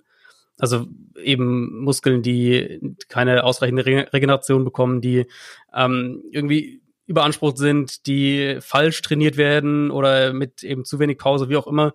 Also dass solche Sachen sich dann da durchziehen. Ansonsten Gut, natürlich kann es immer individuelle Schnitzer geben bei Ärzten auch. Muss man ja nur nach Washington schauen, was da so los war die letzten Jahre. Mhm. Aber ähm, ansonsten kann ich zumindest mir nicht groß vorstellen, dass du, dass du wirklich vom aus medizinischer Sicht ähm, so strukturelle Probleme irgendwie hättest, dass du sagst, das ist was, was wir, was, was wir als Team grundlegend falsch machen, wo unsere Ärzte uns so schlecht beraten im Vergleich zu den 31 anderen NFL-Teams, dass es so ein ähm, gravierenden Unterschied macht, außer, außer eben muskuläre Sachen, was natürlich auch beinhalten kann, ein Spieler kommt irgendwie eine halbe Woche zu früh zurück oder sowas. Um, ähm, du hattest eben schon mal ja verschiedene Offense-Styles äh, angesprochen. Nicht? Du hast die West Coast Offense erwähnt. Um, ähm, da sei noch mal gesagt, du hast auch schon mittlerweile zwei Bücher geschrieben. Das erste war American Football, alles, was man wissen muss. Und da hast du eben auch genau sowas erläutert, äh, Offensive Schemes und viel mehr. Ich hatte sehr viel Spaß beim Lesen, kann das auch nochmal empfehlen. Und über dieses, diese Buchempfehlung, äh, die West Coast Offense, ähm, ja, kommen wir nämlich jetzt zu Jay Gruden, der Offensive Coordinators, Offensive Coordinator der Jaguars. Äh, der spielt nämlich gerne ja die West Coast Offense. Mhm. Und ähm, Vielleicht kannst du äh, ein bisschen aus deinem Buch teasern und schon mal erzählen, was für verschiedene Offensive Schemes es gibt und wie die sich unterscheiden. Äh, ja, also es gibt im Prinzip drei, drei Grundströmungen ähm, sozusagen, was mittlerweile auch mehr auf, aufgeweicht wird. Also wir haben natürlich mehr Elemente, die vom, vom College hochdrücken. Air Raid haben wir jetzt schon viel drüber gesprochen, aber viel von dem immer noch, was wir in der NFL sehen an, an Konzepten, baut eben auf der West Coast ähm, auf der Air Coryell oder dann auf der Erhard Perkins Offense auf. Die Erhard Perkins Offense ist mehr so eine, das ist ein, so ein bisschen ein Spezialfall. Das ist äh, das, was die Patriots auch primär die Patriots machen, aber was natürlich dann, wenn Coaches von denen weggehen, auch andere Teams versuchen zu kopieren. Ähm, die ist, wie gesagt, sehr speziell, deswegen vielleicht mal der Fokus eher auf, auf West Coast und Air Coryell. Kann man wenn man es oberflächlich mal sagt, grob zusammenfassend, West Coast eben ist mehr auf, auf Kurzpassspiel, drei, fünf Step Dropbacks für den Quarterback, Timing ist, ist absolut kritisch. So wirklich der Dropback vom Quarterback und die Routes der Receiver sind komplett ähm, synchronisiert miteinander. Ähm, Motion spielt eine große Rolle, solche Sachen. Und RQL ist eben eher die vertikalere Offense. Also die West Coast Offense entstand ja dadurch, dass eine, eine Offense gebaut werden musste um den Quarterback, der halt nicht den, den mega Arm hatte, wenn man es äh, mal so nett formuliert. Und die RQL war eben so in den, in den späten 70er, frühen 80er Jahren dann die Offense, die wirklich so ein bisschen auch eine, die, die vertikale Revolution herbeigeführt hat eben und auch dann Titans, Running Backs wirklich in, ins Passspiel eingebaut hat, wo bei der, bei der West Coast Offense doch noch mehr auch über die Receiver gelaufen ist, mehr auch mit, mit äh, den, den zwei Backsets, also zwei Running Backs noch im, im Backfield dazu aufgestellt. Und bei der RQL war das dann schon, schon mehr das, was wir vielleicht auch heute in der NFL sehen, die, diese klassischen reine West Coast Formationen, das, das sehen wir heute in der NFL ja kaum noch. Ja, du sagst, man sieht es kaum noch. Jetzt habe ich äh, hier Jay Gruden als West Coast äh, Coach angepriesen. Glaubst du, wir werden da Elemente sehen? Und wenn ja, wie äh, beeinflusst das die Fantasy Production der Beteiligten? Ja, also wir sehen, wir sehen die, die, die reine Variante davon sozusagen. Die gibt's eigentlich nicht mehr. Aber die West Coast Offense ist immer noch, würde ich sagen, die, die einflussreichste Offense in der heutigen NFL. Also ganz, ganz viele Coaches und dadurch natürlich auch ähm, ganz viele Offenses haben einen, eine West Coast Wurzel und, und bauen darauf immer noch auf. Auch die Chiefs beispielsweise, Andy Reid kam ja aus den aus diesen Packers ähm, Packers Teams auch und, und hat auch diese ganz ganz klare Prägung in der West Coast Offense. Auch die Saints haben diese Prägung. Also das, das ist schon so das Primäre, was wir noch sehen. Es hat sich eben heute verviel sehr sehr viel vielseitiger geworden mit eben mehr Zone Run Game damit kombiniert. Die Formationen und und Personnel Groupings und so weiter sind wie gesagt anders. Das macht es natürlich unterschiedlich. Ich finde es für die Jaguars extrem spannend, weil ähm, Gardner Minshew eigentlich vom Typ her ein Quarterback ist, der super da reinpasst. Also der kam ja aus einer Air Raid im College, ähm, einer sehr reinen Air Raid Offense, also wirklich noch so die, die Air Raid, wie man sie, wie sie ursprünglich mal entstanden ist unter Mike Leach. Und die haben, die Air Raid hat einige ähm, Prinzipien, die sehr ähnlich in diese Richtung auch gehen, eben Timing, ähm, Antizipation, diese Sachen sind, sind wichtig, äh, spielen eine große Rolle für den Quarterback. Und das bringt Minshew eben mit. Und letztes Jahr war es super überraschend für mich eigentlich zu sehen, wo er letztlich stark war, nämlich unter anderem auch im vertikalen Passspiel und wenn es dann das, das, äh, das sehr, sehr kurze Kurzpassspiel auch war. Aber so diese, diese Midrange-Passspiel, diese Crosser über die Mitte und diese Sachen, da hat er sich nicht so, noch nicht so wohlfühlt, oder das hat auf jeden Fall noch nicht so funktioniert, wo ich eigentlich dachte, eher umgekehrt, das wird, da wird er sich wohlfühlen und die anderen Sachen werden eher problematischer. Ähm, war letztes Jahr genau andersrum. Und jetzt mit Gruden, denke ich, wird eine Offense kommen, eine West Coast Offense kommen, die Minshew helfen wird, die ihm ähm, helfen wird, wieder mehr auch diese, diesen Rhythmus in der Mitte des Feldes zu finden, die ihm, denke ich, auch deutlich mehr Play-Action geben wird, was, was letztes Jahr fast gar nicht. Jaguars hatten, ich glaube, sogar die niedrigste Play-Action-Quote in der ganzen NFL. Also in, in der Richtung auch wird es ihm, wird's ihm deutlich leichter gemacht werden, vermute ich. Und die Receiver passen eigentlich gut dazu. Ich finde, das Jaguars Receiving Core ist echt spannend. Ähm, aus Fantasy-Sicht wahrscheinlich ein bisschen ein Albtraum, weil man jetzt abgesehen von DJ Chark nicht so wirklich weiß, auf wen man sich da verlassen soll, aber aus, aus Football, aus Real-Football-Sicht sozusagen, finde ich es eigentlich super spannend, das äh, Receiving Core auch dafür, weil die, die Westbrook im Slot und, und jetzt LaVisca Chenault, den sie gedraftet haben, das sind ja eigentlich Receiver, mit denen du sowas auch spielen kannst und die auch viel, ähm, viel Schaden nach dem Catch anrichten können, gerade LaVisca Chenault. Deswegen glaube ich, die Jaguars Offense könnte wirklich auch so ein bisschen, so ein bisschen überraschen nächstes Jahr. Ja, ich kann, ich kann mich dem echt nur anschließen. Ne? Ich glaube, ich glaube, Jay Gruden wird der Offense gut tun. Ich glaube, der ist ein bisschen unterschätzt als Coordinator, hat, glaube ich, nicht so das Standing in der Öffentlichkeit. Mhm. Ähm, aber ich glaube, der wird, der wird da eine Menge Upside ähm, für Fantasy auch bringen. Gerade was die Offense angeht, klar, die Defense natürlich Trash. aber ähm, DJ Chark ist, ist für mich auch wirklich ein Mid-End äh, Wide Receiver 2 mit massig Upside, war letztes Jahr per Game Wide Receiver 17 mit 12,6 Fantasy-Punkten pro Spiel. Ähm, da wird einiges kommen. Ich glaube, Chris Conley ist auch so ein äh, deeper Sleeper. Ne? Der wird undrafted gehen wahrscheinlich. Den kann man äh, in der letzten Runde ruhig mal nehmen. Das ist äh, ein Big Slot Guy. Also ich glaube, ich erwarte da auch viel von Chris Conley in der Saison. Fournette äh, habe ich ja schon in, in meinem Artikel äh, geschrieben, bei Low-Kandidat für mich Borderline äh, Running Back 1. Auch wenn natürlich Chris Thompson ihm Targets klauen wird, muss Chris Thompson auch erstmal fit bleiben. Ne? Das ist auch immer ein bisschen schwierig bei ihm, mhm. äh, dass er da eine 16 Spielespanne hinkriegt. Das ist immer ein bisschen schwierig. Fournette hatte einfach für mich einen hohen Floor plus positive äh, Touchdown Regression. Er hatte letztes Jahr 22,7 Touches pro Spiel für 14,8 Fantasy-Punkte pro Spiel. Also das ist wirklich äh, ein sehr, sehr hoher Floor. Auch wenn die Touches vielleicht im, im äh, Receiving ein bisschen zurückgehen werden, hat er trotzdem noch diesen riesen Floor, auch was die, die Rushing Carries alleine angeht. Und halt inside der Five-Yard-Line hatte der 100% der Team-Carries und das wird dieses Jahr halt auch nicht anders sein.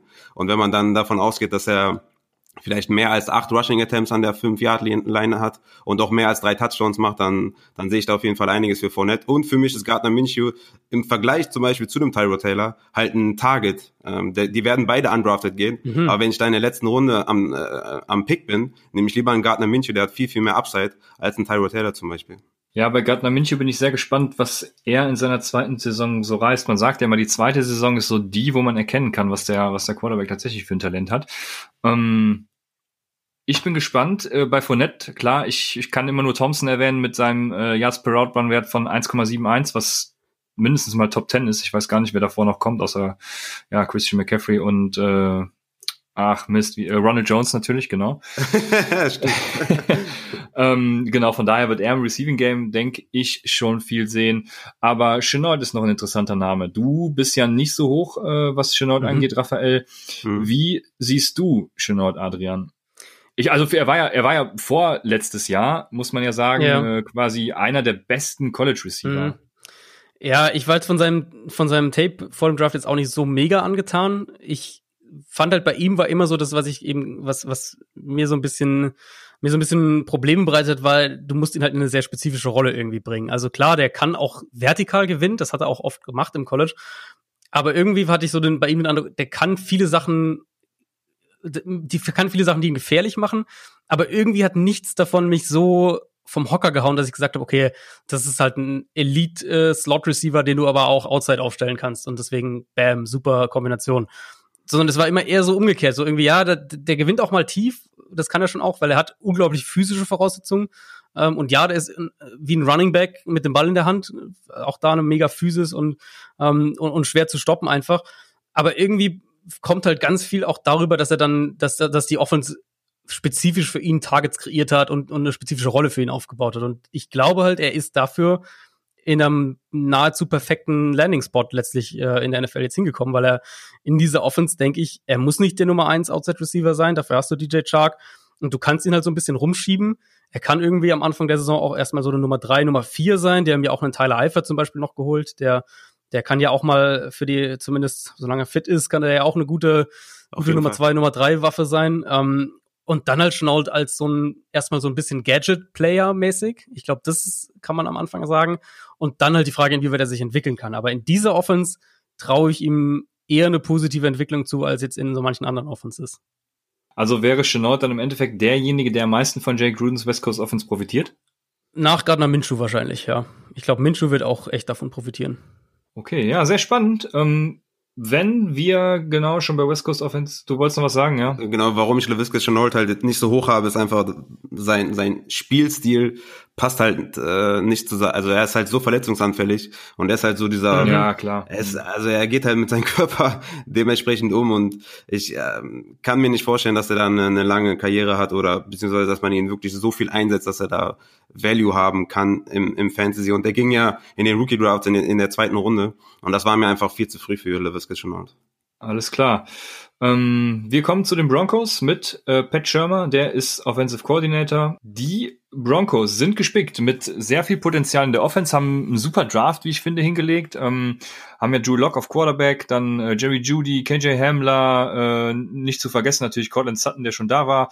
Ähm, und Noah Fant letztes Jahr schon. Also wie kommen ja so junge talentierte Spieler, aber die teilweise auch neu in die NFL kommen, mit dieser West Coast Offense und auch diesen langen Playcalls dann äh, von Pat Shermer zurecht. Was denkst du, Adrian? Ja, das ist wirklich eine der Sachen, die ich am wenigsten an der, an der West Coast mag, an dieser klassischen West Coast auch, ist in, sind eben diese langen, diese langen äh, Bezeichnungen, diese, diese Terminologie, wo du halt wirklich, wenn du ein Playcall sagst, sagst du im Prinzip jedem Spieler, was er machen soll, jedem einzelnen Spieler, wo halt andere Systeme, ähm, wie halt zum Beispiel die RQL eben deutlich simpler funktionieren, hast du da halt echt eine, eine mega Terminologie erstmal, die der Quarterback sich merken muss und dann natürlich auch jeder, jeder Spieler genau wissen muss, was, was seine Aufgabe ist. Klar, das musst du in jeder Offense, aber in der ist es, finde ich, am spielerunfreundlichsten, sagen wir es mal so. Und das ist für die Receiver, denke ich, noch insofern einigermaßen ähm, leichter zu handeln, als dass es dann irgendwie ist, keine Ahnung, halt irgendein Playcall, wo dann die Protection am Anfang steht und so weiter und dann kommt halt irgendwie ähm, X flat oder sowas oder oder Y Y shallow oder sowas in der Art und dann hast du halt dann musst du nur, nur wissen, was dein Job sozusagen in dem, in dem Play ist, ob du jetzt der X-Receiver bist oder, oder der Y, der Thailand oder was auch immer. Und dann weißt du eigentlich schon ungefähr, was du machen musst. Also für die Receiver denke ich, auch jetzt gerade wenn du auf die Rookie-Receiver anspielst, ähm, wird's eher noch okay sein. Ich glaube, dass das aber halt für Drew Lock ein ziemlicher Brocken ist, das alles zu bewältigen. Und wir haben es ja letztes Jahr auch schon gesehen. Ich meine, wir, ähm, wir, wir reden ja nachher noch kurz über, über Washington und da ähm, haben wir ja letztes Jahr gesehen, wie die, wie das einem Dwayne Haskins Probleme bereitet hat. Ja, ich, also, also ich, ich glaube, Pat Schirmer ist, ist ähm, ich meine, er hat ja bei den, war ja bei den Giants. Er ist, glaube ich, nicht so zu, zum Head Coach geboren.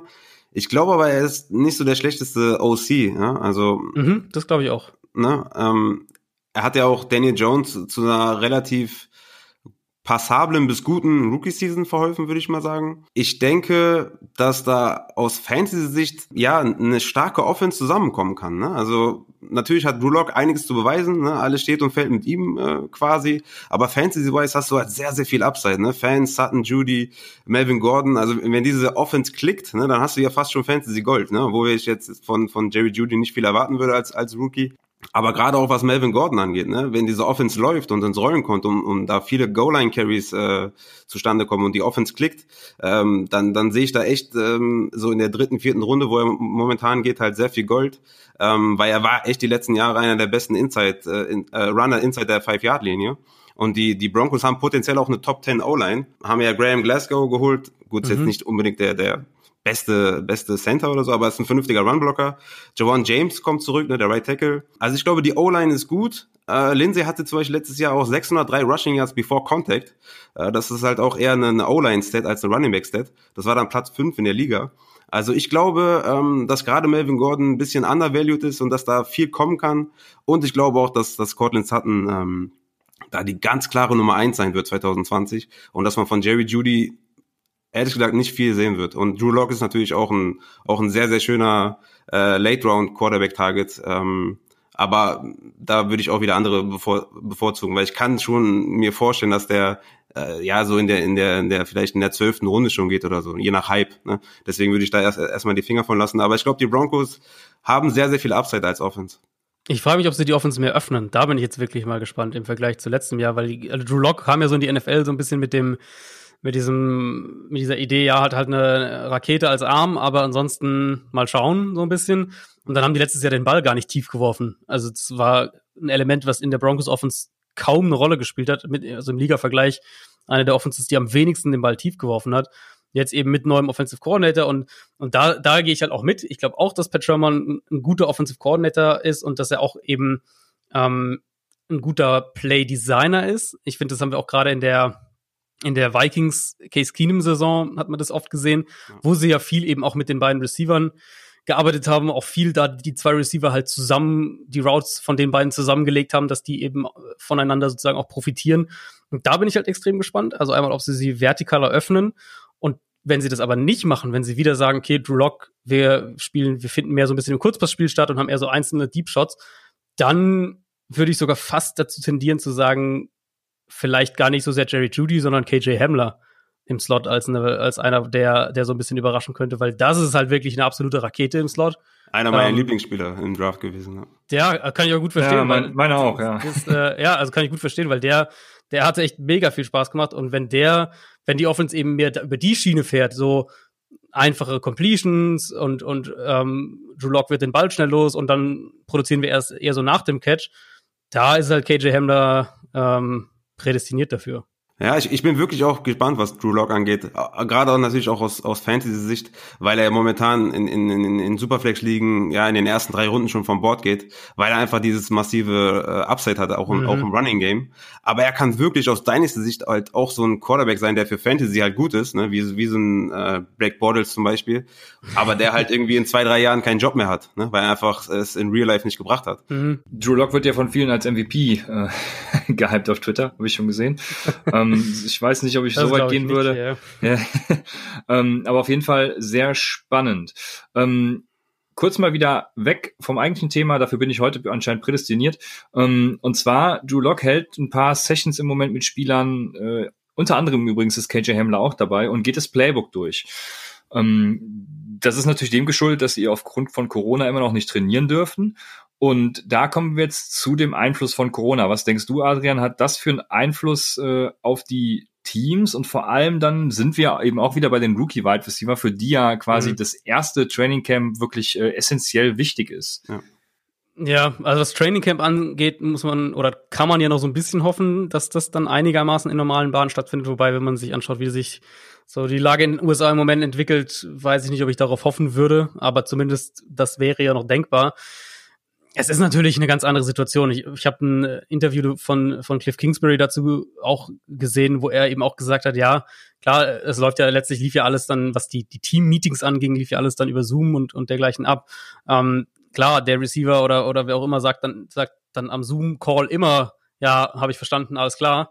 Aber ob er es halt wirklich verstanden hat, das siehst du ja nicht. Also er muss ja nicht rausgehen und die Route halt laufen oder was auch immer machen. Das heißt, das, das wird sicher, man muss sicher davon ausgehen, dass Rookies ein bisschen hinten dran sind und gerade eben auch dann, ähm, wenn es dann noch eine neue Offense ist, ich glaube auch, wenn wir so Corona insgesamt anschauen, diesen, den Effekt auf die, auf die Teams, denke ich, dass vor allem halt Teams mit neuen Coaches, inklusive Coordinator, ähm, dass es die noch mal ein bisschen eher treffen wird, als jetzt die Teams, die in die achte Saison mit ihrem Coach und, und Coordinator gehen, wo irgendwie alles so ein bisschen eingespielter ist und du vielleicht weniger Neues einbaust als sonst, aber zumindest auf, auf mehr Bewährtes zurückgreifen kannst. Und das ist ja letztlich auch die, ähm, die Situation für die Broncos Offense. Du gehst von, von äh, einer Offense, die aus dem Shanahan Tree so ein bisschen kam, gehst du jetzt zu Pat Shermer, der zwar auch eine West Coast Prägung hat, aber ansonsten ganz viele Sachen ganz anders macht. Das heißt, ähm, ja, das wird sich, denke ich, schon bei diesen Teams bemerkbar machen. Ja, wo wir gerade bei, bei Corona und Rookies sind, äh, auch mal eine Frage von mir. Ähm, ich war ja zum Beispiel sehr hype, was Clyde edwards hilaire angeht in, in der Chiefs Power Offense. Mhm. Ähm, ich hatte den, glaube ich, kurz nach dem Draft auf, auf acht oder so Redraft. Hab ihn jetzt aufgrund von, von Corona und auch wenn wir wissen, dass das äh, Running Backs, die Running Back Position leicht zu ersetzen ist und man vielleicht nicht so viel lernen muss wie ein Wide Receiver oder wie ein, wie ein Tight End oder ein Quarterback gar, ähm, glaubst du, dass, dass, dass äh, Damien Williams zum Beispiel als Starter die Saison beginnen wird oder auch ein Marlon Mack anstatt einem Jonathan Taylor, die ja, also beide, ne, Jonathan Taylor und Clyde edwards sind ja viel besser als die bisherigen äh, Leadbacks. Mhm. Glaubst du, dass das ein bisschen äh, ja, verschieben, sich verschieben wird? Mhm. Ich glaube, es wird so ein bisschen mehr eine Split-Geschichte zu Beginn der Saison sein, mehr als es jetzt in der normalen Saison der Fall wäre. Ähm, weil es kann halt, klar, es stimmt, was du sagst, Running Back, der der Schritt vom College zur NFL ist wohl auf keiner Position leichter, soweit wir das beurteilen können und so, sofern das die Statistiken auch ähm, bestätigen können.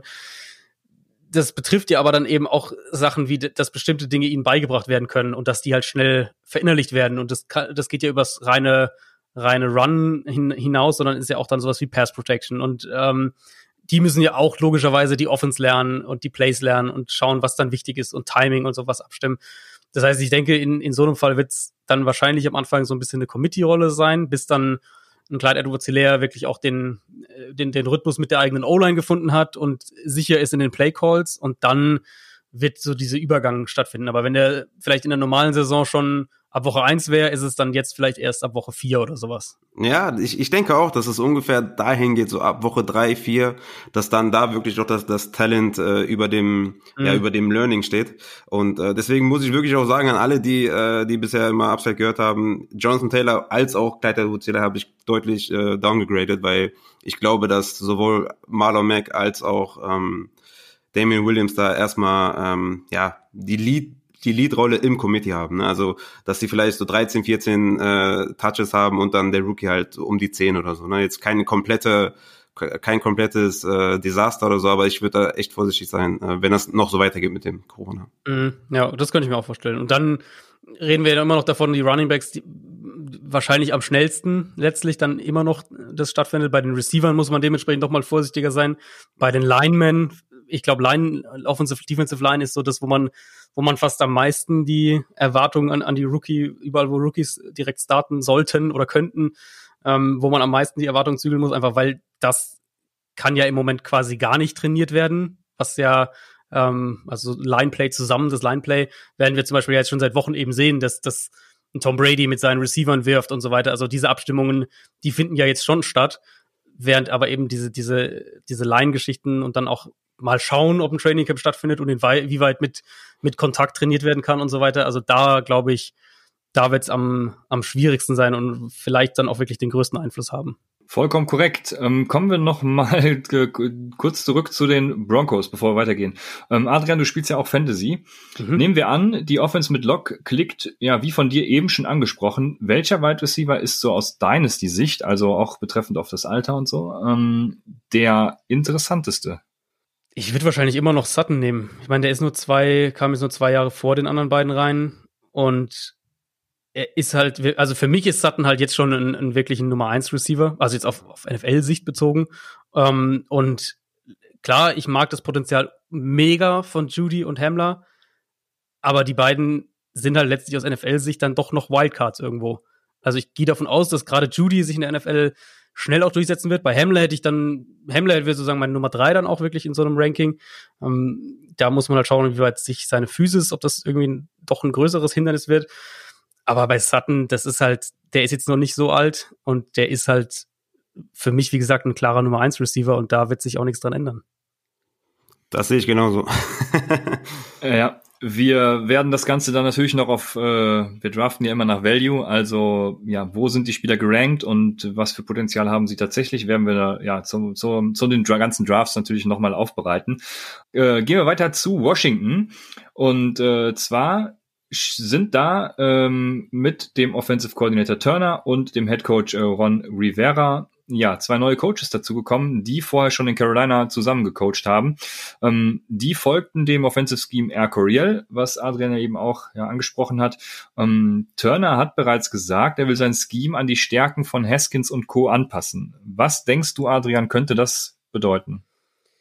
Ja, ich glaube, da können wir wirklich direkt anknüpfen an das, was wir eben schon, ich hatte es ja auch gerade schon, schon kurz angesprochen, dass es letztes Jahr wohl wirklich ein Problem war für Haskins in der Offense äh, von, von Gruden dann damals noch diese ja sehr, sehr ausladenden Play Calls, diese große Terminologie, das komplett umzusetzen, dass es ihm das echt Probleme bereitet hat. Ich denke, da wird eine, eine deutliche Erleichterung erstmal reinkommen. Ähm, mit Scott Turner, ich, wenn er wirklich die, die Coryell auch so in dem, was die Play Calls angeht, komplett auf die Art und Weise spielen lässt, ähm, dann ist das schon mal deutlich leichter. Also Air Coryell ist, zeichnen sich auch dadurch aus, dass sie eben nicht nur das ganze Feld attackieren wollen, sondern dass sie eben in, in, in der Terminologie auch flexibler sind. Also die Play-Bezeichnungen funktionieren primär über ein Zahlensystem, sprich, du musst zum Beispiel beim Play-Call zu verändern, musst du nur eine einzelne Ziffer anders sagen. Also so ein Playcall, beispielsweise ein RQL Playcall könnte irgendwie sowas sein wie 3, 6, 8, Y flat oder sowas. Und dann hast jede Zahl beschreibt eben eine eigene Route. Also eine 3 wäre in dem Fall so eine Outbreaking Route, so eine Mitteltiefe ungefähr. 6 ist eine Comeback und 8 eine Post Route. Und vom, kann man sich immer merken, ungerade Zahlen, ähm, also Odd Numbers break out, even break in.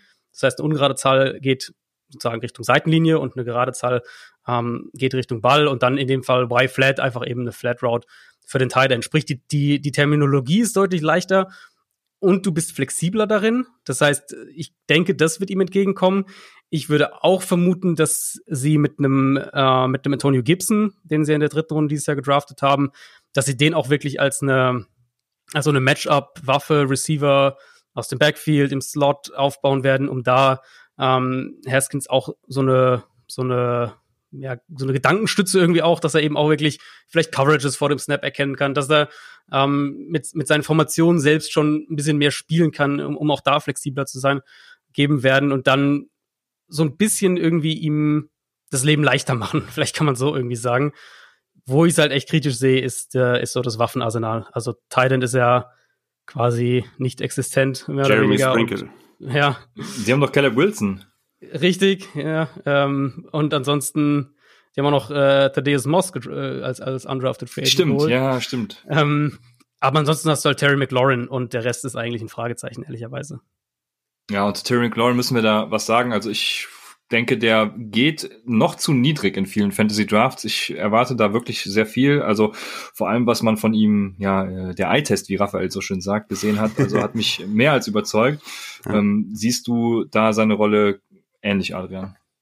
Ja, also McLaurin ist, war für mich letztes Jahr einer der, der besten Rookies und wir hatten ja dann letztlich mehrere richtig starke Rookies mit Metcalf und, und mit AJ Brown auch noch. Ähm, aber McLaurin gehört da auf jeden Fall ganz, ganz oben mit dabei, mit dazu. Und ich, ich denke auch, dass der vom, vom Potenzial her, also wenn ich aus dieser, aus dieser 2019er Draftklasse jetzt nach einem Jahr mir einen rausnehmen müsste und, und den hätte ich jetzt irgendwie für die nächsten fünf, sechs, sieben Jahre, dann wäre das Terry McLaurin noch vor den anderen, weil ich glaube, das, das Potenzial als Receiver ist einfach, der hat, der könnte echt ein, so ein kompletter Receiver, Superstar Nummer 1 Receiver werden. Das traue ich ihm echt zu wird halt für ihn jetzt eine ganz andere Saison in der Hinsicht, als dass Teams das wahrscheinlich noch mehr berücksichtigen werden in ihren Coverages und sie halt nicht die anderen Receiver haben, um ähm, dass du sagst, da wird jemand groß die Coverage-Aufmerksamkeit von ihm wegziehen. Also ich glaube, so ein Antonio Gandy Golden zum Beispiel kann echt interessant werden. Trey Quinn im Slot ist in interessant, aber hm. das sind halt nicht die Receiver, nach denen du deine Coverages ausrichtest, sondern jedes Team, das gegen Washington spielt, wird seine Coverage an äh, Terry McLaurin ausrichten. Ja, also ich, ich glaube, Terry McLaurin wollen wir alle, alle im, im Fantasy-Team haben, egal ob Dynasty oder Redraft. Aber das Schlimmste bei den, bei den äh, in Washington ist auf jeden Fall äh, das Backfield. Ne? Also ich glaube, alle erwarten ne, Darius Geis endlich mal ein Breakout oder so, aber aber wenn wir ehrlich sind, ist Adrian Peterson da wahrscheinlich immer noch der, der Frontrunner an der Goal-Line, wird immer noch seine, seine Carries bekommen. Dann hast du Antonio Gibson äh, im Passing Game, du hast Bryce Love im Passing Game, du hast Peyton Barber, keine Ahnung, was er da macht, aber du hast ihn halt auch da. Dann das stimmt noch, auch noch, der ist auch noch da. Ja. Der ist auch noch da. Und dann hast du noch JD McKissick, der auch noch da ist. Ja. Also ist halt mehr als crowded und von daher ähm, ist der einzige, den ich haben will, ist nur Terry McLaurin. Also ich glaube, von dem, wo sie dann wahrscheinlich gedraftet werden, ich habe jetzt keine Ahnung im Detail, aber von dem, was ich mir vorstellen könnte, wo sie gedraftet werden, würde ich wahrscheinlich nur Antonio Gibson haben wollen, weil der wäre, denke ich, der könnte in Washington was fast so eine Art ähm, Wide Receiver Rolle dann einnehmen, was er ja im College irgendwie auch war. Also er war ja eigentlich ein, ein Wide Receiver, der hier und da mal einen Running Back Snap gekriegt hat im Prinzip. Ja. Und ja, von den anderen ähm, würde ich auch die Finger lassen. Ja. ja, jetzt hast du schon alle quasi angesprochen. Äh, außer die Stärke von Haskins im College. Also ähm, was machen wir mit Kevin Harmon? Denkst du nicht, dass der jetzt im zweiten Jahr mit, wenn man die Stärken von Haskins mhm. nutzen will, quasi klickt? Ich mochte den ja echt pre-Draft. Ich mochte Kevin Harmon echt eigentlich gerne letztes Jahr vor, vor, vor seinem Draft und war echt überrascht, dass der dann bis in die sechste Runde gefallen ist. Ich meine, das ist halt kein Receiver, der, der, der, der Separation kreiert, sondern wirklich einer, der über, über den, den Catchpoint, Physis kommt, so diese Schiene. Wenn ich eben, ich glaube, wenn ich einen Spieler in der Offense draften würde, der nicht Terry McLaurin ist, dann wäre es wahrscheinlich Calvin Harmon, wobei ich also zwischen Harmon und Gibson überlegen würde. Aber ich, ich mag, ich mochte Harmon sehr pre-Draft. Ich fand auch, dass er letztes Jahr in dem, was er gemacht hat in, in seiner Rolle in der Offense, dass er da eigentlich ein paar gute Ansätze gezeigt hat. Und es gibt eben ja nicht viel anderes. Also irgendwer muss ja die Bälle fangen. Und ich glaube, die Titans werden es, wie gesagt, nicht großartig sein. Und die anderen Receiver sehe ich jetzt auch nicht so mega gefährlich in dem Sinne. Deswegen wäre das zumindest einer für, wann kriegst du den denn? Den kriegst du wahrscheinlich in der letzten, vorletzten Runde oder sowas. Ja, ja, undrafted, undrafted. Genau. Also so einen, den würde ich wahrscheinlich so in der letzten Runde von irgendeinem Draft dann nehmen. Anstatt einen Kicker oder einen Defenser. Das zum ja. genau. genau. Ähm, Scott Turner, äh, über den wir jetzt lange Zeit gesprochen haben, ist interested in Analytics, um es mal in Anführungszeichen zu setzen. Ähm, wir kommen gleich zu einem anderen, Vorher mal natürlich wieder ein Abschweif. Äh, denkst du, dass Coaches sich mehr und mehr mit Analytics, Analytics beschäftigen werden, Adrian? Ja, ich glaube, du kommst gar nicht mehr drum rum. Also jedes Team hat ja mittlerweile eigentlich irgendwelche Analytics Departments, ob, heißen vielleicht nicht überall so, aber vom von der ähm, von der Art und Weise, was sie machen, ist es letztlich sowas in der Richtung. Die Frage ist ja immer, inwieweit man drauf hört. Das ist ja immer so dieses und da da findet ja dann der der deutliche ähm, ja, wie soll man das nennen, die Diskrepanz sozusagen statt. Also du hast auf der einen Seite einen John Harbour in Baltimore, der eben im Spiel sich live sagen lässt und, und, man, und die machen vorher unter der Woche einen Plan gegen dieses Team spezifisch, also wie so eine Art Gameplan. Wenn wir in diese Situation kommen, spielen wir dann den vierten Versuch aus oder nicht und so weiter. Wann kicken wir Field Goals? Wann lohnt es sich mehr auszuspielen? Was für eine Art Spiel erwarten wir? So all diese Sachen und kriegt dann halt im Spiel live aufs Ohr gesagt, okay, das ist jetzt äh, ähm, eine Situation, wo wir dafür gehen sollten oder das eher nicht. Und dann hast du aber immer noch ganz viele andere Coaches, die halt sagen, ja, letztlich ähm, ist es ja aber für mich als Coach irgendwie meine äh, Erfahrung und meine so so dieses Bauchgefühl, Entscheidung und so weiter und sagen, gehen halt eher so mit ihrem mit ihrem Riecher, wenn man so will. Sie kriegen, ich glaube, jedes Team kriegt mittlerweile diese Infos, aber sie, es gehen die Teams gehen halt immer noch extrem unterschiedlich damit um und allen voran die Head Coaches. Aber um deine Frage zu beantworten, ja, ich glaube, Teams müssen sich mehr damit befassen noch und ich denke, ähm, die Lücke wird immer größer werden zwischen den Teams, die, die das auch sinnvoll nutzen. Also das heißt ja nicht, dass du alles davon nutzt. Das geht ja auch gar nicht. Die ja. sinnvoll nutzen. Und die Teams, die halt, die es halt doch noch deutlich mehr ignorieren. Und also je weiter diese Schere auseinandergeht, denke ich, desto mehr werden dann die Teams, die im Moment noch auf der, auf der anderen Seite stehen, desto mehr werden die dann auch nachziehen. Ähm, einer, der es quasi genutzt hat, äh, die, die Chance genutzt hat in seinem ja, Sabbatdier, was ich es mal nennen, ist äh, Mike McCarthy. Der ist jetzt Head Coach der Cowboys. Der war Hospitant bei PFF, ich weiß gar nicht wie lange. Ähm, ich bin gespannt, was er daraus mitgenommen hat für die nächste Saison. Mhm. Ähm, was glaubt ihr, ja, macht er mit der Cowboys Offense? Finde ich, also ich, war, ich bin wirklich auch sehr gespannt. Das trifft es, denke ich, ganz gut, weil man hatte schon auch bei, bei McCarthy den Eindruck, dass der sich sehr, sehr gut verkauft hat in diesen, in dieser, in diesem freien Jahr. Also, dass da auch marketingtechnisch sehr gute Arbeit geleistet wurde, was der jetzt alles an irgendwelchen Schulungen und offen für, für Analytics und dann hat er da hospitiert und so weiter und so fort. Also, ich glaube, es war schon auch clever gemacht, so im Sinne von sich positionieren und letztlich hat er ja den prestigeträchtigsten Job bekommen, der zu haben war mit, mit dem Cowboys Head Coaching Job. Was er dann damit macht, also eigentlich, wenn man sich das anschaut, was er da hat, ähm, und ich fand das auch sehr, sehr erfrischend, dass so ein Coach wie Mike McCarthy, und vielleicht ist das auch so ein Lernprozess, dass so ein, dass so ein Coach, der ja doch ein, auch ein großes Pedigree hat und Super Bowl und so weiter, ähm, dass der halt sagt, okay, aber ich behalte einen Kellen Moore hier und gehe jetzt hier nicht, will jetzt hier nicht um, um jeden Preis meinen, meinen Stiefel durchdrücken, sondern das ist ein Offensive Coordinator, der letztes Jahr ein paar gute Ansätze gezeigt hat. Und dann gebe ich dem auch die Chance und will mit dem zusammenarbeiten. Und wenn er den behält, gehe ich auch davon aus, dass sie, ähm, dass da eine Zusammenarbeit stattfinden soll und dass da auch eine äh, ein aufeinander hören und und ein, sich gegenseitig beeinflussen irgendwo stattfinden soll. Und das finde ich eigentlich schon mal ganz begrüßenswert. Und dann, ich meine, was wir von McCarthy kennen, eben auch wieder ein West Coast Offense Coach. Der wird viel mit drei Receivern arbeiten und ich glaube, ein besseres Receiver-Trio als das, was die Cowboys da haben, das wird schwer zu finden sein in der NFL. Leider ja, leider ja. ähm, ja, Kellen, gut, dass es anspricht. Also Kellen Moore habe ich mir aufgeschrieben, äh, der OC, der hat letztes Jahr 67% 11 Personnel äh, gespielt. Mhm. McCarthy spielt ja auch, spielt ja auch sehr gerne drei Wide Receivers jetzt.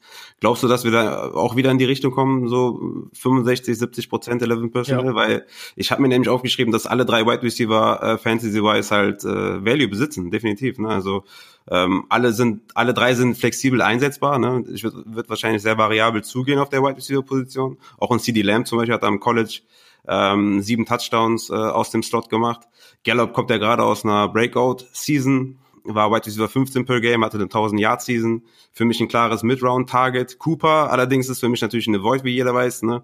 Gemessen an seinem ADP zurzeit Wide Receiver 8, ne? Und dafür ist einfach zu sehr Boomer Bust. Hm. Ähm, ich will keinen Wide Receiver in den ersten zwei Runden, äh, der halt keinen Floor hat. Ne? Also 2019 hatte er sechs Spiele unter zehn Fantasy-Punkten und vier davon sogar weniger als fünf Fantasy-Punkte. Das heißt, von dem lasse ich sowieso die Finger. Aber ich glaube, dass alle drei Wide Receiver performen können, wenn man auch gerade davon ausgeht, dass Prescott so um die 550 Mal wahrscheinlich äh, den Ball werfen wird. Das wird wahrscheinlich eine High-Power-Offense. Siehst du das ähnlich, auch was diese Wide Receivers ja. jetzt angeht? Ja, sehe ich schon so. Und ich glaube auch, dass Prescott viel werfen wird. Prescott auch, ich glaube auch, dass, oder für mich ist Prescott auch ein guter Quarterback. Ähm, man kann hier, denke ich, auch nochmal dein, dein Argument von vorhin aufgreifen. Ich könnte mir vorstellen, dass die Cowboys gerade in der Pass-Defense nicht die nicht das stabilste Team sein werden, äh, muss man vorsichtig zu sagen. Das heißt, sicher auch der ein oder andere Shootout da am Ende gespielt werden wird. Und dann, wenn man es noch dazu überlegt, ist es ja auch keine Tight-End-Gruppe, die jetzt danach schreit, regelmäßig mit zwei Titans zu spielen. Also du hast irgendwie Blake Jarvin wahrscheinlich als deine Nummer eins, aber ansonsten ähm, kommt da ja auch nicht viel. Insofern denke ich, ja, drei Receiver Offense, würde auch Richtung 70 Prozent tippen. Und ich denke auch, dass die sehr flexibel eingesetzt werden und könnte mir sogar vorstellen, ähm, dass, dass CD Lamp am Ende so ein bisschen der, derjenige wird, der, der dir den besten Kosten-Nutzen-Rechnung sozusagen liefert, weil, weil der halt wahrscheinlich irre viel nach dem Catch liefert. Und wenn sie denen, wenn das derjenige wird, der dann primär im Slot spielt, also Slot-Cornerbacks oder gegen Zone-Coverage dann sogar Cornerbacks und Safeties gegen, äh, Linebacker und Safeties gegen sich hat, ja, dann wird CD Lamb auch als, als Rookie schon ziemlich ordentliche Zahlen auflegen. Love it. Ja, ich, für mich war ja CD Lamb auch die klare Nummer eins, äh, also unter den Wide Receivers im Draft. Und ich habe auch damals schon gesagt, dass er für mich gegen Ende der Saison wird der Target Reception und Touchdown Leader bei den Cowboys. Jetzt natürlich mit mit Corona und so gehe ich da ein bisschen von weg, aber rein talent-wise und rein, wie ich glaube, wie, wie sie ihn einsetzen, ähm, ist er da auf jeden Fall äh, ja der Wide Receiver, den ich, den ich da am liebsten hätte. Und ich habe mich auch extrem geärgert, als, als die Cowboys ihn gedraftet haben. Das war echt äh, schlimm. Ja, Target Reception könnte ich mir auch gut vorstellen. Wenn man sich dann schon letztes Jahr mit Randall Korb und davor mit Beasley im Slot, das waren ja auch immer Spieler, die, die mit Prescott, ähm, die Prescott viel bedient hat. Und Prescott ist ja auch ein Quarterback, der, der gut drin ist, wenn, wenn er so den, den ähm, wenn er so in dem Timing, im Rhythmus spielt, Ball schnell raus ist. Klar, er kann auch anderes, aber ähm, das ist ja schon was, was, was ihn auch irgendwo auszeichnet. Und dann so dieser West Coast Offense Touch dazu. Eigentlich sollte da CD Lamb eine sehr, sehr gute Rolle spielen können, ja. Ja. Ja, also ich gehe alles mit, möchte nochmal auf das eingehen, was äh, ihr beide am Anfang gesagt habt, und zwar ist das Michael Gallup. Und Michael Gallup ist im Moment so ein bisschen das, äh, mir fällt der Begriff gerade nicht ein, aber der, der wird so, so verschrien und ein bisschen stiefmütterlich von allen behandelt und auf jeden Fall schon zum Wide Receiver 3 degradiert, der quasi nie mehr auf dem Feld steht. Also ähm, da haben wir ja jetzt auch äh, durch Adrian gelernt äh, und Raphael hat es ja auch nochmal gesagt, also das wird definitiv nicht so sein. Äh, Michael Gallup wird wahrscheinlich immer noch Fantasy Value haben. Sein, sein äh, Dynasty Stock ist halt gesunken, ne? Aber, ja, genau. aber sein Redraft Stock ähm, ist wahrscheinlich tatsächlich daran gemessen, wie es halt vor dem CD Lamb Pick war, äh, ist er sogar attraktiver geworden, weil du ihn viel später picken kannst zum wahrscheinlich selben Outcome. Ja, aber würdest du nicht auch sagen, dass sein Dynasty Stock, also er hat ja jetzt noch Moment, er geht jetzt in sein drittes Jahr, richtig? Ich glaube, der hat noch zwei Jahre. Genau, zwei, er geht ja in sein drittes Jahr, hat dann das vierte. Cooper kann man dann äh, günstig cutten, aber ich glaube, beide haben quasi noch zwei Jahre. Also ich äh, schreibe Michael Gallup da auf gar keinen Fall ab. Ähm, das möchte ich nur noch mal erwähnt haben. Ich habe ja verstanden, dass ihr das ähnlich seht deshalb, äh, ihr habt schon angesprochen, die Cowboys werden pass-heavy sein und da ist natürlich die erste Frage, die mich als Ezekiel Elliott-Owner interessieren würden. Hm. Äh, schmälert das Sieg-Values, äh, schmälert das Siegs-Value oder bringt es ihm dann sogar im Endeffekt noch mehr? Ich meine, sie haben in letztes Jahr ja schon ziemlich wenig eingesetzt, wenn ich das jetzt habe die Zahlen gerade nicht vor mir, aber du wirst wahrscheinlich als im Receiving Game hat ja, er glaube ich 20 20 Receptions weniger gehabt. Und auch, und ja, auch ich, meinte, ich glaube, Runs auch, oder? Ich genau, meinte, ich meinte generell, ja, ja. Ja. Ähm, also insofern, ich, gut, man kann es natürlich auch andersrum sehen, wenn die viel, viel und gut den Ball werfen, dann kommen sie auch viel in die Red Zone und dann kriegt er da auch wahrscheinlich mehr Gelegenheiten als die meisten anderen Running Backs. Aber ich könnte mir schon vorstellen, so bescheuert es diesen Vertrag, noch mehr bescheuert es diesen Vertrag aussehen lässt, ähm, den sie ihm gegeben haben, aber dass der halt echt nur so die, die vierte Geige irgendwie in der Offense sein wird und vielleicht nicht mal ähm, wenn wir vom Passspiel jetzt reden, gar nicht mal irgendwie nur hinter den drei Receivern, sondern ich könnte mir durchaus vorstellen, dass halt Tony Pollard dann auch noch im, im, im Passspiel da eine noch größere Rolle einnimmt als bisher und sie, und sie den auch noch ganz gerne da mehr einsetzen wollen. Also Ezekiel Elliott ist natürlich ein kompletter Back, der auch, der, der auch mehr als nur irgendwie die, die Derrick Henry Routes äh, werfen, äh, laufen kann und den Ball dann da so kurz fangen und, und Screens laufen kann. Mm, aber es ist eben die Frage, inwieweit brauchst du das, wenn du halt potenziell das beste Wide Receiver Trio der Liga hast.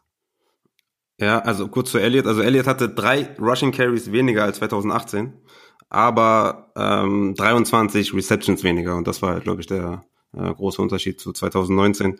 Aber ich glaube, dass das ähm, Ezekiel Elliott halt ein klarer Workhorse Running Back ist. Ich glaube, die meisten aus Fantasy zumindest haben Bedenken, äh, was Tony Pollard angeht, weil diese Aaron Jones, Jamal Williams, dieser Split halt da war, als McCarthy mh. Coach war. Ähm, das sehe ich absolut nicht, weil Aaron Jones halt kein Workhorse Running Back ist. Er hat einfach nicht den Körper dafür. Und Elliott ist halt einfach dieser prototypische Workhorse Running Back, der halt wirklich alles kann auch. Und ich glaube, so wird er auch eingesetzt und ich glaube, der wird auch den safen Workload bekommen. Ich kann mir nicht vorstellen, dass der weniger als 270 Carries, äh, Rushing Carries hat oder so. Also ich denke, das ist auf jeden Fall, ist schon safe. Ja, also ich sehe das ähnlich. Ich weiß, ich habe jetzt keine genauen Stats leider parat, aber ich erinnere mich noch dran, dass die Cowboys letztes Jahr auch sehr ineffizient mit ihm tatsächlich gelaufen sind. Also mhm, irgendwelche ja. Runs auch durch die Mitte auf äh, Third and Long oder sowas. Äh, es war wirklich komplett dumm einfach. Ähm, und deswegen ist meine Vermutung eigentlich sogar, dass er davon profitieren kann, wenn sich die Offense noch weiter öffnet. Äh, das war so mein, mein Gedanke daran. Ähm, das Ding ist halt, äh, weshalb ich die Receptions nochmal aufgerufen habe, ist halt, dass er jetzt nicht mehr Receptions bekommt, weil halt noch ein besserer äh, Rookie ja, ja, ja, klar. Genau, ja. wurde. Das ist halt wirklich ein Problem, ne? Und da hat man halt das, das limitierte Upside gesehen. Also Elliott hat ja wenige Wochen gewonnen. Davor war er immer ein Running Back, der dir einfach auch mal 30 Punkte gegeben hat. Und äh, letztes Jahr war es halt äh, nicht oft der Fall. Der, der hat ja halt konstant diese 17 bis 22 Punkte gebracht, aber er hatte nie diese, diese Aaron Jones Wochen oder so. Ne? Das war halt ein Problem, weil er im, im Receiving Game halt nicht mehr das Upside hat. Ja. Ähm, ja, ich denke, damit können wir die Cowboys erstmal abschließen und kommen zu einem gegensätzlichen Ansatz, den letztes Jahr die Cowboys gefahren sind. Wir sind bei äh, den Vikings und Gary Kubiak ist dort neuer Offensive Coordinator. Der hat gesagt, we've got to get more physical, we've got to run the ball. das Gold Jetzt, in Fantasy. Uh, das war natürlich noch, äh, bevor Delvin Cook mit seinem Holdout gedroht hatte, aber er hat auch ho hohe Stücke auf Delvin Cook verloren und alles, aber äh, glaubt ihr, das wird sich jetzt ändern oder müssen wir viel darüber reden, weil äh, wird sich die Vikings Offense generell dadurch überhaupt ändern? Weil im Prinzip war es letztes Jahr ja schon so, dass die viel gelaufen sind. Ja, strukturell nicht. Also strukturell wird sich nicht viel ändern, weil es ja auch Kubiaks Offense war letztlich. Also klar, Stefanski war der Offensive Coordinator und so weiter, aber im Kern und, und von dem, von der, von der Grundlage her war das ja war das ja diese Kubiak Offense, Kubiak Shanahan Offense. Das heißt, von den, von, von den, von der grundlegenden Idee, von der Philosophie her, was sie machen und wie sie es machen wollen, wird sich, denke ich, nicht viel ändern. Ich finde die Aussage spannend, weil von der, ähm, von seinen Tendenzen her, wenn wir auf, auf Kubiaks Team, auf, auf seine Teams jetzt in den letzten Jahren schauen, also wo er auch wirklich Offensive Coordinator, Head Coach, was auch immer war, ähm, da war Kubiak eigentlich tendenziell sogar eher noch ein bisschen, ähm, noch ein bisschen passlastiger als jetzt gerade dieses Vikings-Team der letzten Saison, das ja, wenn wir auf die, auf die neutralen Spielsituationen schauen, waren die ja unglaublich runlastig im Liga-Vergleich. Das heißt, ich könnte mir eigentlich sogar, wenn wir auf die, also, also ohne dieses Zitat jetzt, wenn wir auf, nur auf, auf seine Tendenzen, auf seine Vergangenheit schauen und auf das, was die Vikings letztes Jahr waren, ähm, könnte ich mir eigentlich fast eher vorstellen, dass sie sich so ein bisschen mehr wieder Richtung Richtung Liga Mittelfeld bewegen, was ähm, und ein bisschen mehr den Ball werfen. Aber diese Aussage ist natürlich spannend und letztlich weiß man es nie so genau, was dann so ein Coach für eine Entscheidung trifft. Und wir wissen alle, dass mit, mit Mike Zimmer ein Headcoach da ist, der auf jeden Fall will, dass seine Offense den Ball läuft. Ja. Ja, ich denke auch. Also Cook ist, ist ein Top 5 Running Back. Ähm, wenn er jetzt aufgrund der vertraglichen Situation äh, bisschen, ähm, ja, vielleicht als, als achter, neunter Running Back vom Board geht, dann kann man auf jeden Fall einen Stil hinlegen. Aber der, der Spieler, den ich haben will von den Vikings, ist eigentlich Adam Thielen äh, weil der jede Menge Targets sehen wird und für mich äh, ein klarer Wide Receiver 1 in, in Fantasies. Äh, in den ersten sechs Wochen vor seiner Verletzung war er Wide Receiver 9 overall, hatte in dieser Zeitspanne die zweitmeisten Touchdowns, 6,3 Targets pro Spiel und ähm, die 94 Targets von Stefan Dix gilt es halt neu zu verteilen und mhm. wenn, wenn Adam Thielen 80 bis 90 äh, Receptions bekommt und seine Touchdown-Pace, die er die über die letzten Jahre halt immer hatte, äh, aufrechterhält, dann, dann hast du da äh, auf der Wide Receiver Position ein Wide Receiver 1 äh, zu, zum, zum Spottpreis. Ne? Der geht momentan so in der dritten, vierten Runde und äh, das auf jeden Fall ist Adam Thielen für mich derjenige, den man da äh, aus Vikings Sicht ownen muss.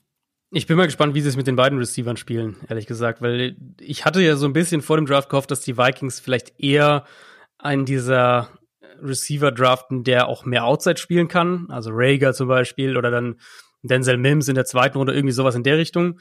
Ähm, Justin Jefferson war halt ein reiner Slot-Receiver im College und vielleicht sehen sie in ihm das Potenzial, auch mehr Outside zu spielen. Aber ich hätte mir halt für, gerade für Adam Thielen hätte ich mir halt gewünscht, dass sie einen holen, der dafür sorgt, dass, dass äh, Adam Thielen selbst auch häufiger in den Slot gehen kann. Und so sehe ich jetzt erstmal die Aufteilung schon relativ klar halt dass, dass Thielen Outside spielt und Jefferson im Slot, was natürlich von den Matchups her eher Jefferson so ein bisschen bevorzugt, was jetzt nicht heißt, dass ich denke, dass Jefferson die bessere Saison spielt, aber er wird halt mehr von diesen einfachen Catchen kriegen und ähm, Adam Thielen wird wahrscheinlich mehr arbeiten müssen für seine Catches. Bei den Titans ist natürlich, wir haben Titans bisher so ein bisschen äh, bei den bei den Vikings, äh, wir haben Titans bisher so ein bisschen spärlich behandelt, aber sie haben mit Irv Smith und Kyle Rudolph, der äh, also Irv Smith, darauf will ich vor allem hinaus, weil er natürlich ein talentierter junger Titan ist, ähm, haben auf jeden Fall zwei gute Waffen da. Ähm, glaubst du, die rücken mehr in den Fokus jetzt, wo Stefan Dix auch weg ist? Gut, Justin Jefferson ist so ein bisschen der Dix Light, aber äh, ja, nichtsdestotrotz.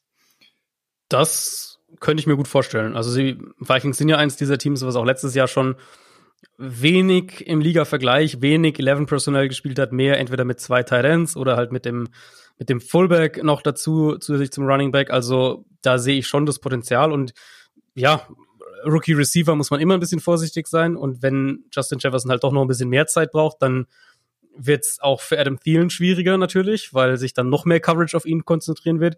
Und dann denke ich schon, dass die Titans eine größere Rolle einnehmen. Plus, wie gesagt, ich glaube, an der, an der Grundstruktur der Offense wird sich nicht viel ändern. Und ähm, dann reden wir immer noch von da, von sehr viel Play-Action und, und von, von offenen Pässen im Idealfall per Scheme für Kirk Cousins und davon werden sich auch viele zu den Titans gehen. Okay. Um das abzuschließen, Raphael, wer von den beiden Titans ist in Redraft der, den du haben willst? Upside willst du überhaupt einen haben? Ja, Upside auf jeden Fall Irv Smith, aber äh, ich will beide nicht haben in Redraft.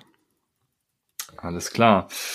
Dann kommen wir zu einem Team, äh, wo ja äh, Stefanski äh, neuer Headcoach ist. Der war ja vorher bei den Vikings und das ist sind die Cleveland Browns. Ähm, glaubst du, Adrian, dass die Cleveland Browns jetzt auch so einen Run First Ansatz fahren werden, wie es die Vikings getan haben und dadurch ja Chubb Hunt ähm, profitieren.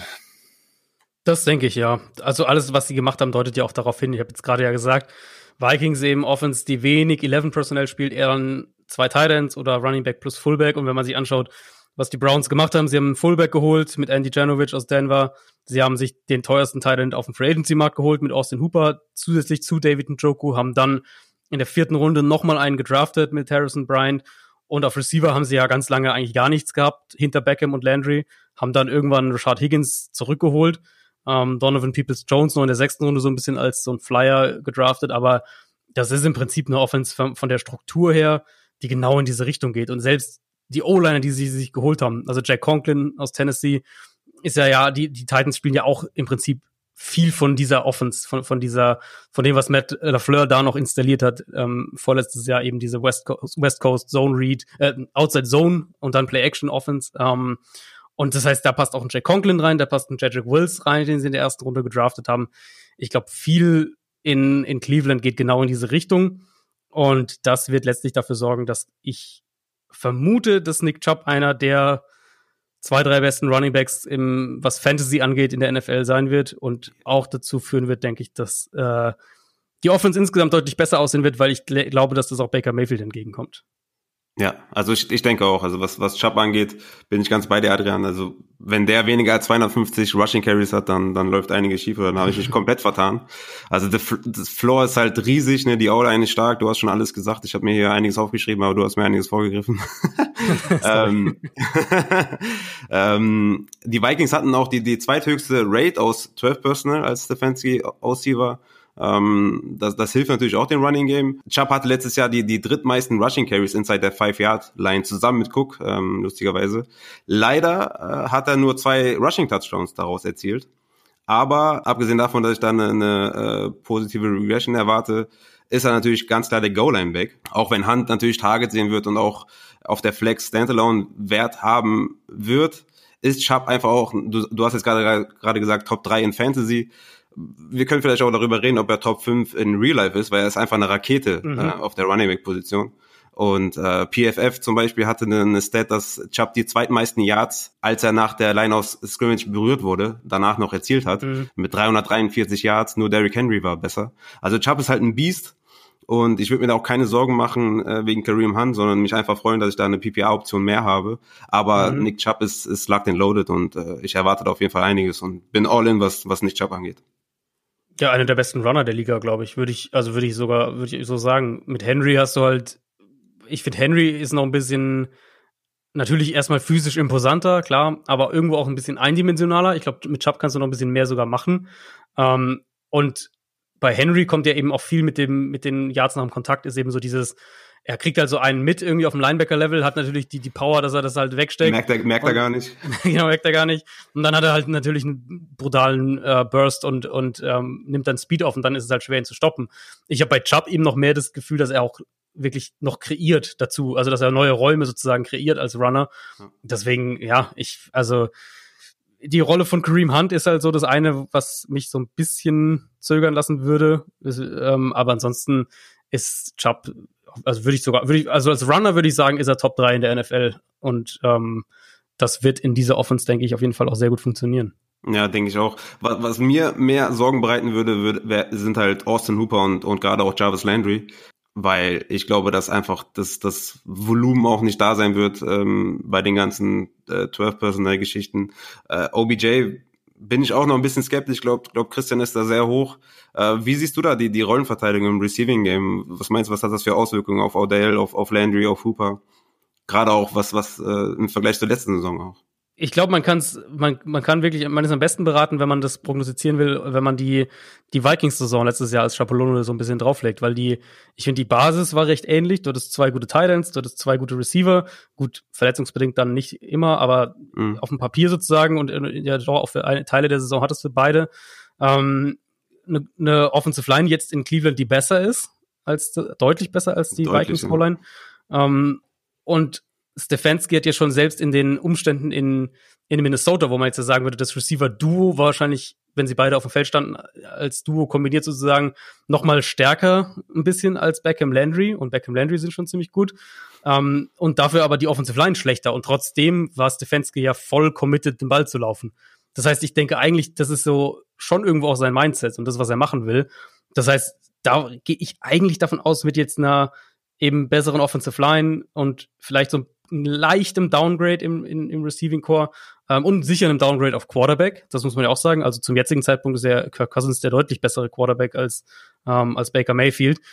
Da würde ich schon sagen, dass, dass das ein, ein Coach ist, der aufs Laufspiel auch setzen will, weil es seine Philosophie ist. Und deswegen glaube ich, dass sich das auch ähm, in Cleveland fortsetzen wird. Und dann baut darauf für ihn dann viel auf. Und das wird sicher auch eben eine sehr, sehr hohe Dosis an Play-Action sein. Ähm, und da werden die Receiver letztlich dann auch in der Hinsicht wiederum profitieren. Und gerade im Vergleich zu letztem Jahr äh, muss man ja in Cleveland auch sagen, dass es viel, also viel schlechter eigentlich nicht geht von, wenn man das, das Potenzial anschaut in der Offense und das, was sie daraus gemacht haben. Ähm, und gerade ja auch so der, das, was man mitgekriegt hat dann so im Nachhinein der Saison, dass wirklich die, ähm, die, die Spieler teilweise gesagt haben, nach irgendwie den ersten 15, 20 Offense Plays hatte keiner eine Ahnung, was eigentlich genau der Plan sein soll und was gemacht werden soll und äh, das fühlt sich irgendwie alles an, als wäre jedes Play so ein bisschen in Isolation und dann wird halt irgendwie das mal gecallt und das mal gecallt. Das wird jetzt ganz anders sein. Also das ist eben jetzt wirklich, da kommt jetzt eine Offense, die sehr, sehr stark in sich aufeinander aufbaut. Ja, glaube ich auch. Also letztes Jahr war halt, halt extrem grottig, auch was diese langen Plays angeht. Da war Baker Mayfield ja schon lange unter Druck oder gesackt und da sind die Wide Receiver noch nicht mehr ihre Routen gelaufen. Ne? Also von mhm. daher, das, das, das wird schon anders, ja, das glaube ich auch. Ja, du hast schon gesagt, ich bin tatsächlich hoch äh, auf OBJ, ist für mich mein, mein Comeback-Player dieses Jahr. Ähm, ein ganz spannender psychologischer Fakt, den ich noch, oder nicht Fakt, äh, Aspekt, den ich noch habe, ist, dass Coaches im ersten Jahr bei einem NFL-Team in der Regel äh, einen negativen Rekord haben. Und wenn Stefanski jetzt am Anfang mit dieser Run-Heavy-Offense nicht so erfolgreich ist, könntest du dir da vorstellen, Adrian, dass er da auch ein bisschen umschwenken muss und dadurch auch OBJ und äh, hm. Co. wieder profitieren können? Also das, das ist natürlich sehr hypothetisch, könnt, also will ich nicht ausschließen, dass das so passieren kann, aber ich, da ist für mich das Szenario wirklich wahrscheinlicher, dass er mit dem Ansatz Erfolg hat, weil die Browns ja nicht nur, jetzt haben wir ja lange über die Basis gesprochen, die sie offensiv haben, um dieses Scheme auch zu spielen und diese Idee irgendwie auch zu spielen, aber die haben ja an sich auch eine super Defense. Also die sind ja defensiv auch echt stark besetzt und ich finde mhm. viel von diesen Teams, wenn, wenn diese Teams damit wirklich auch größeren Erfolg hatten, wenn wir jetzt auch letztes Jahr schauen, die, die Niners oder die Packers eben auch, ähm, dann ging diese offensive Idee ja so schon irgendwo auch Hand in Hand halt mit einer starken Defense. Packers jetzt nicht so konstant wie die Niners letztes Jahr, aber ja eben schon eine Defense, die es dir ja irgendwo auch erlaubt, sozusagen offensiv weniger den Ball zu werfen. Also dass du, du musst nicht so viel punkten, du musst nicht, du brauchst nicht so viele Possessions offensiv, du kannst das Spiel eben auch gewinnen ähm, mit einem, weiß ich nicht, 24-17. Du musst nicht jedes Spiel 30-24 gewinnen, so ungefähr. Und das Potenzial dafür sehe ich halt eigentlich in Cleveland, weil vom, das, das war ja auch sowas, wo man dachte, dass die letztes Jahr schon deutlich besser sind, dass er halt nicht nur die Offense viel Star Power irgendwie hatte, dann letztes Jahr mit Mayfield im zweiten Jahr und der Beckham Trade und so weiter, sondern dass die ja Defense, in, in der Defense auch richtig gut besetzt sind. Und eigentlich sehe ich das halt immer noch so bei den Browns. Also ihr würdet beide sagen, es ist voll Laser, wie die äh, Browns abgehen werden. wow. Überleitung was? Der Christoph Kröger-Moment hier. Sehr gut. Ja, mir ist, äh, ja, Entschuldigung, mir ist nichts Besseres eingefallen. Aber genau, wir, wir leiten über auf äh, Bill Laser, den Offensive Coordinator ähm, äh, jetzt hab ich mir, äh, von den Chicago Bears. ähm, ja, jetzt bin ich ein bisschen raus. Was denken wir, was äh, Bill Laser für einen Einfluss auf die Bears haben wird? Wird er überhaupt einen haben oder wird es weiterhin Nagy's Offense sein, wovon ich ausgehe? Ja, im Kern denke ich das auch.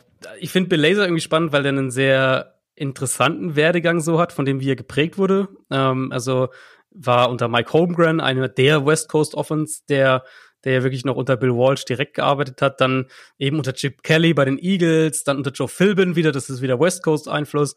Ähm, setzt aber wohl auf das, auf das Zahlensystem eben der RQL, die wir vorhin hatten, hat auf jeden Fall auch so dann einiges mitgekriegt an, an Run-Pass-Options und, und dieser Richtung.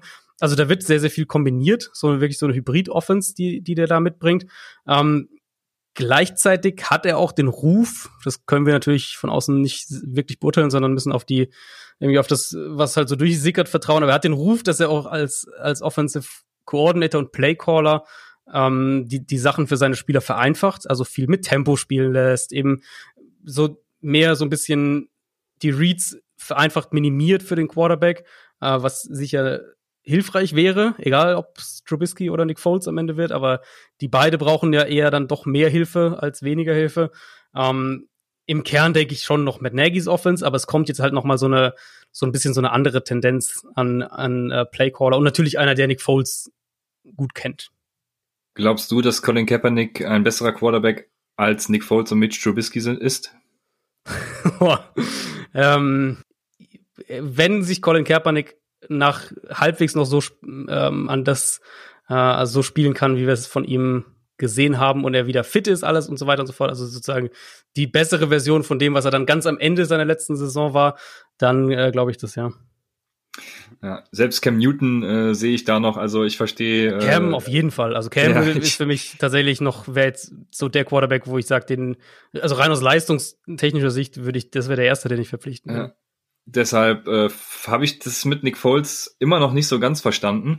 Ähm, aber genau, ich denke, äh, ja, wir, über die Bears brauchen wir nicht viel reden. Äh, Allen Robinson ist da die klare Nummer eins, auch für dich, Raphael. Du hast es ja auch schon äh, auf Twitter, glaube ich, gesagt. Bin mhm. gar nicht sicher. Ja. Ähm, deshalb würde ich sagen, wir gehen äh, von Matt Nagy, der im zweiten Jahr ja so ein bisschen den Decline hatte, zu einem Coach, der jetzt in sein zweites Jahr geht und schon im ersten Jahr sich sehr gesteigert hat. Ich weiß noch, wie ich äh, nach dem All-Out-Blitz kurz vor der Halbzeit äh, ein bisschen wütend war und ich, ich glaube, ich habe ihn sogar beleidigt. Äh, dafür entschuldige ich mich nochmal recht herzlich.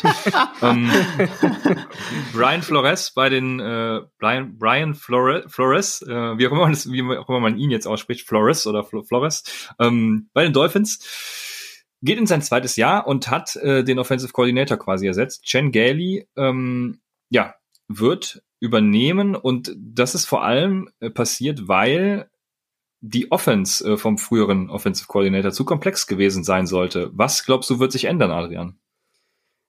Also fand ich sehr spannend. Ähm, das ist ein Headcoach, der, also ein defensiv geprägter Headcoach, der wirklich direkt im ersten Jahr oder nach dem ersten Jahr seinen Offensive Coordinator austauscht. Ähm, sagt uns ja aber irgendwie auch viel und es war ja nicht der erste Coach, nicht der erste Position Coach, den, den Flores dann entlassen hat. Da waren ja schon, ich glaube, der Offensive Line Coach war auf jeden Fall auch schon, also es waren mehrere Coaches auf jeden Fall. Ähm, ja, ich denke, wenn das wirklich das Ziel sein soll, dass die Offense irgendwie leichter wird und, und ähm, irgendwie, weiß ich nicht, schneller zu verarbeiten, okay, das mag durchaus ein Punkt sein. Jen Gailey hat jetzt natürlich auch eine längere Zeit einfach gar nicht in der NFL gecoacht. Deswegen hm, finde ich sehr schwer zu sagen, was wir von ihm erwarten. Also in letzter Station die Jets, das war jetzt auch schon vor vier Jahren. Ähm, ja, also ist so ein bisschen eine Wundertüte, finde ich. Und dementsprechend natürlich noch eine größere Wundertüte, wenn wir die die Quarterback-Situation mit, mit berücksichtigen. Ich denke, dass Fitzpatrick der, der Starter sein wird zu Beginn. Ähm, aber ich glaube, wir alle gehen auch davon aus, dass wir eher früher als später dann irgendwann Tour sehen werden. Ja, ja, denke ich auch. Äh, ich, ich finde ja sogar, man, man sollte Tour direkt äh, starten lassen. Natürlich kommt es darauf an, wie fit ist er, ja, aber wenn er Klar, bei 100, ja. wenn er bei 100 Prozent ist, dann sehe ich absolut gar keinen Grund, den nicht direkt zu starten. Aber ja, da ähm, haben ja mehrere Coaches oder auch Experten andere Meinung, aber ich denke halt, wenn du spielst, wirst du besser. Ähm, mhm. Ich bin aber auch sehr gespannt auf die Offense an sich. Ähm, auch auch Fantasy-wise ist es durchaus interessant. Ähm, auch was die Running Backs zum Beispiel auch angeht. Ja, warte, wenn du zu den Running Backs übergehst, zu Fitzpatrick noch ein Punkt, weil es ist vor allem interessant, finde ich, dass Fitzpatrick äh, bereits bei den Bills und den Jets, ne, der hat ja schon unter Chengelly gespielt. Und ich glaube, mhm, ja. äh, gerade deshalb ist es für Chengelly dann auch so wichtig, dass er starten wird. Das wollte ich nur noch mal erwähnen. Jetzt, Entschuldigung. Ja, wir können ja kurz bei den Quarterbacks bleiben. Was, was denkst du denn, Adrian? Wer, wer ähm, ähm, was aus deiner Sicht, wäre es denn ratsamer, nicht direkt Tour starten zu lassen oder bist du auch der Meinung, ja, okay, lassen wir ihn erstmal sitzen, der kommt jetzt gerade von seiner OP zurück, vielleicht ist er nicht bei 100 Prozent und, und ähm, besser erstmal Fitzpatrick starten lassen. Was würdest du machen an deren Stelle zum Beispiel? Gut, wenn er nicht bei 100 Prozent ist, ist die Entscheidung, denke ich, klar, dann lässt ja, er Fitzpatrick spielen. Aber wenn er bei 100 Prozent ist, dann bin ich erstmal genau auf deiner Seite. Die, die Quarterbacks lernen am schnellsten, wenn sie spielen. Der, das eine Argument, was ich eben sagen würde, und das der Punkt mit Fitzpatrick Gailey Connection ist auf jeden Fall, denke ich, valid und ich glaube, das wird auch eine Rolle spielen, dass Fitzpatrick dann zuerst startet.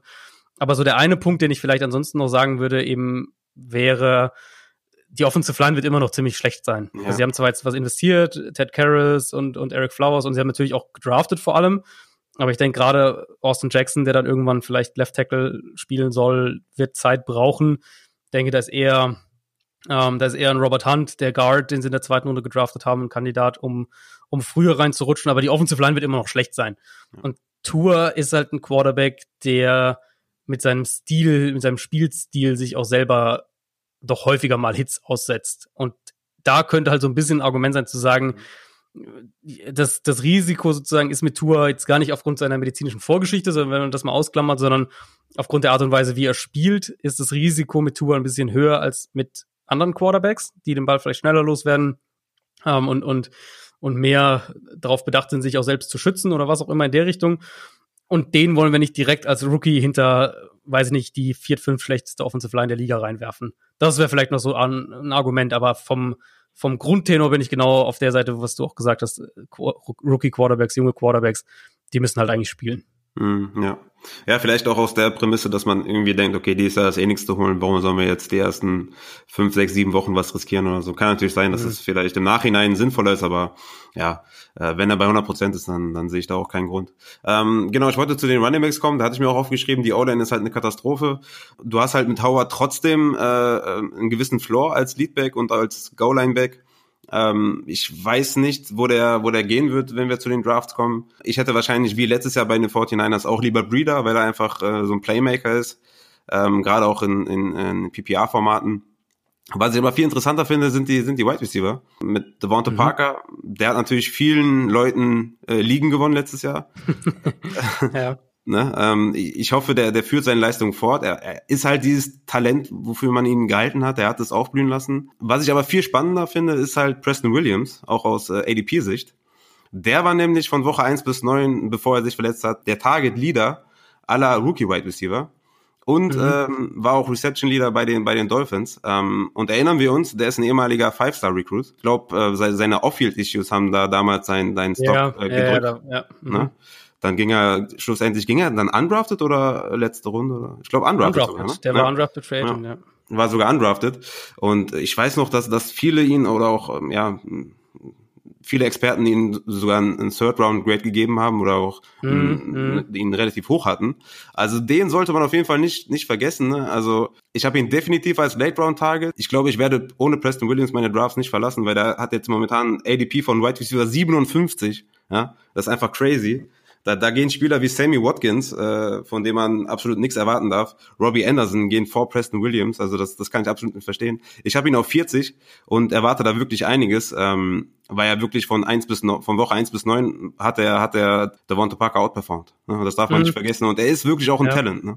Ja, ja, sehe ich auch so. Ich finde das, das Receiving Core generell sehr, sehr spannend bei den Dolphins. Und wenn ich noch mal eins sagen darf, noch mal kurz, ja, die, haben, die haben auch äh, nichts getan für die Wide Receiver Position im Draft. Ja, ja. Das ist, glaube ich, auch ein deutliches Signal. Genau, das einmal und dann finde ich ja, also die haben irgendwie halt so mehrere spannende Spieler ähm, mit ja auch irgendwie so einer wie ein Jakeem Grant, wo ich sage, wenn du, wenn der in der richtigen Offense ist, ähm, kann das halt auch ein super interessanter Playmaker irgendwie sein, also als Nummer drei Option oder sowas. Alan Hearns ist halt irgendwie so eine, der, der nervt dich wahrscheinlich aus Fantasy-Sicht dann eher, weil der, der ist halt so solide, irgendwie so All-Around Nummer zwei, hohe Nummer drei, irgendwie aus, aus NFL-Sicht jetzt gesprochen. Ähm, aber auch Albert Wilson im Slot ist irgendwie ganz gut. Mac Collins ist, kann so ein, so ein vertikaler Receiver sein. Ich mochte ja sogar auch Gary Jennings, den, den äh, die Seahawks damals gedraftet haben. Mhm. Genau, den mochte ich eigentlich vor dem Draft auch so als, als Slot und auch vertikaler Slot Receiver. Also die haben irgendwie viele junge, interessante Spieler. Vielleicht auch ähm, erklärt es das dann auch, was, warum sie halt keinen gedraftet haben. Aber ehrlich gesagt habe ich noch nicht so eine richtige Idee, wie sich das dann auf, also wie sich das sozusagen von der Aufteilung her dann gestaltet. Klar, Parker ist die Nummer eins und ich würde jetzt mal behaupten, Wilson ähm, startet im Slot, aber ansonsten, wer da wie viele Snaps spielt und wer, wann da irgendwie Preston Williams dann vielleicht noch eine größere Rolle bekommt oder ob Alan Hearns doch irgendwie noch eine größere Rolle hat und ob einer der Jüngeren dahinter noch hochrückt. Also das finde ich bei den Dolphins brutal schwer zu sagen. Ich habe ich hab extra nochmal geguckt. Er war sogar Target und Reception Leader bei den Dolphins, nicht nur bei den Rookies, sondern auch bei den Dolphins. Also ja, krass. Ja. er hatte da echt eine krasse Rolle. Also ich bin da echt gespannt und äh, wie gesagt, ich glaube, das ist ein enormer Value, den man, den man da bekommt mhm. äh, bei, bei Preston Williams. Aber wie das da alles sich, sich formiert, das ist natürlich sehr schwer. Ich habe den OC ähm, wie gesagt, äh, dafür haben wir ja dich als, als Experten. Den habe ich vorher auch noch nicht so richtig wahrgenommen. Ähm, deswegen bin ich da auch mal gespannt. Aber mit, mit Fitzpatrick, mit einem YOLO-Quarterback ist halt auch immer nice, ne? ja, stimmt. Ja, gut, Cengeli war halt, der war ja zurückgetreten, so. Das war ja eigentlich, also, den hatte man ja gar nicht mehr so richtig auf dem, auf dem Zettel ja. generell betrachtet. Deswegen. Ich war vollkommen überrascht, ja. Ja, genau. Ist auch echt schwer zu sagen, ob der sich jetzt verändert hat, ob der, ähm, ob der aus Personell Grouping-Sicht was völlig anderes. Also so, das ist irgendwie, ob die Dolphins jetzt permanent mit, mit vier Receivern auflaufen oder sowas, glaube ich nicht. Aber ob, inwieweit die Titans da eine Rolle haben, boah, also ist für mich echt eine Wundertüte, muss ich wirklich sagen. Ja, ich habe da Personal äh, Groupings gesucht bei ihm und habe nichts gefunden. Deswegen war ich auch, war ich auch sehr gespannt, äh, was da jetzt von dir kommt. Äh, ja, deswegen ja, ist echt eine Wundertüte. Ich, ne?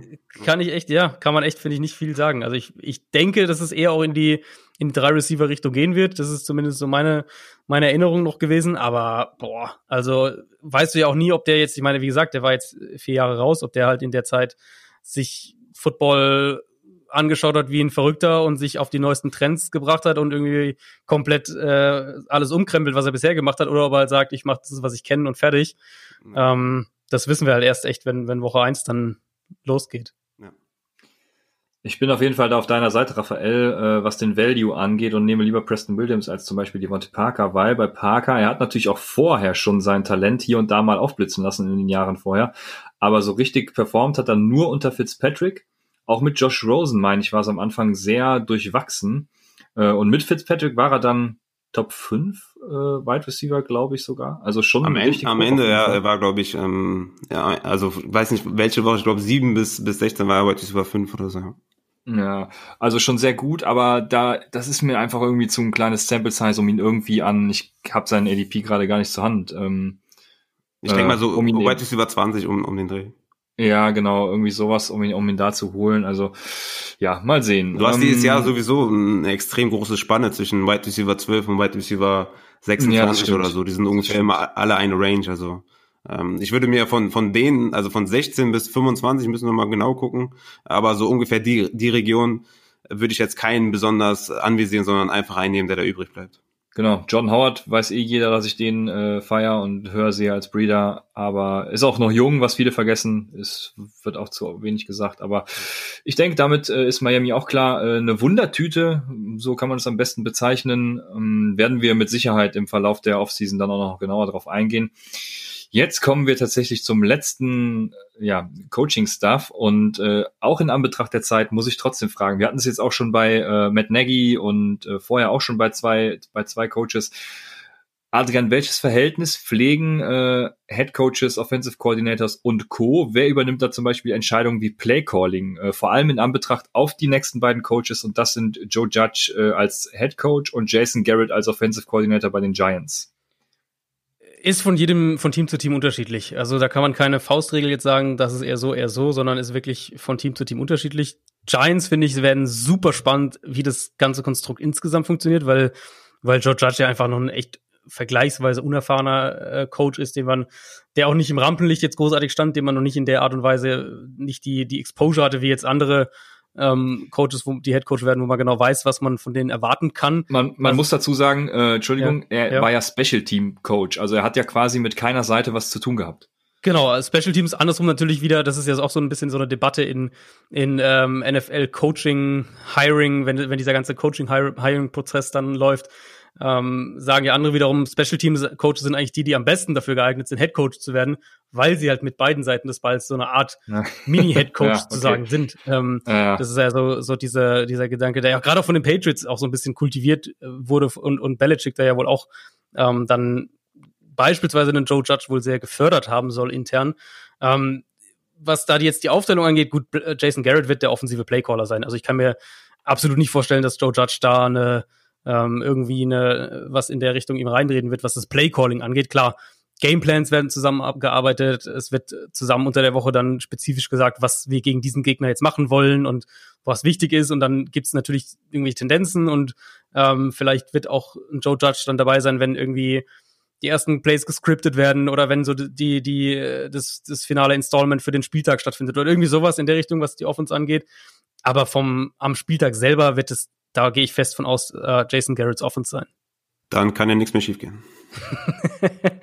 ja, ist äh, ehrlich gesagt, also wir kommen ja eigentlich von, von den Dolphins jetzt und das ist eigentlich dann auch die nächste Wundertüte, weil ähm, Jason Garrett war schon lange kein Playcaller mehr in Dallas. Das waren ähm, zumindest nicht über einen längeren Zeitraum. Das war Bill Callahan, dann war Scott Linehan und jetzt war es Kellen Moore letztes Jahr. Das heißt, wir wissen gar nicht so ganz genau, was, äh, was Jason Garrett als Playcaller ausmacht und was er davor hat. Ich vermute, dass viel übers Run-Game aufgebaut sein wird. Ja. Dass es eher so ein konservativerer Ansatz sein wird, aber das ist letztlich auch ehrlicherweise meine Spekulation.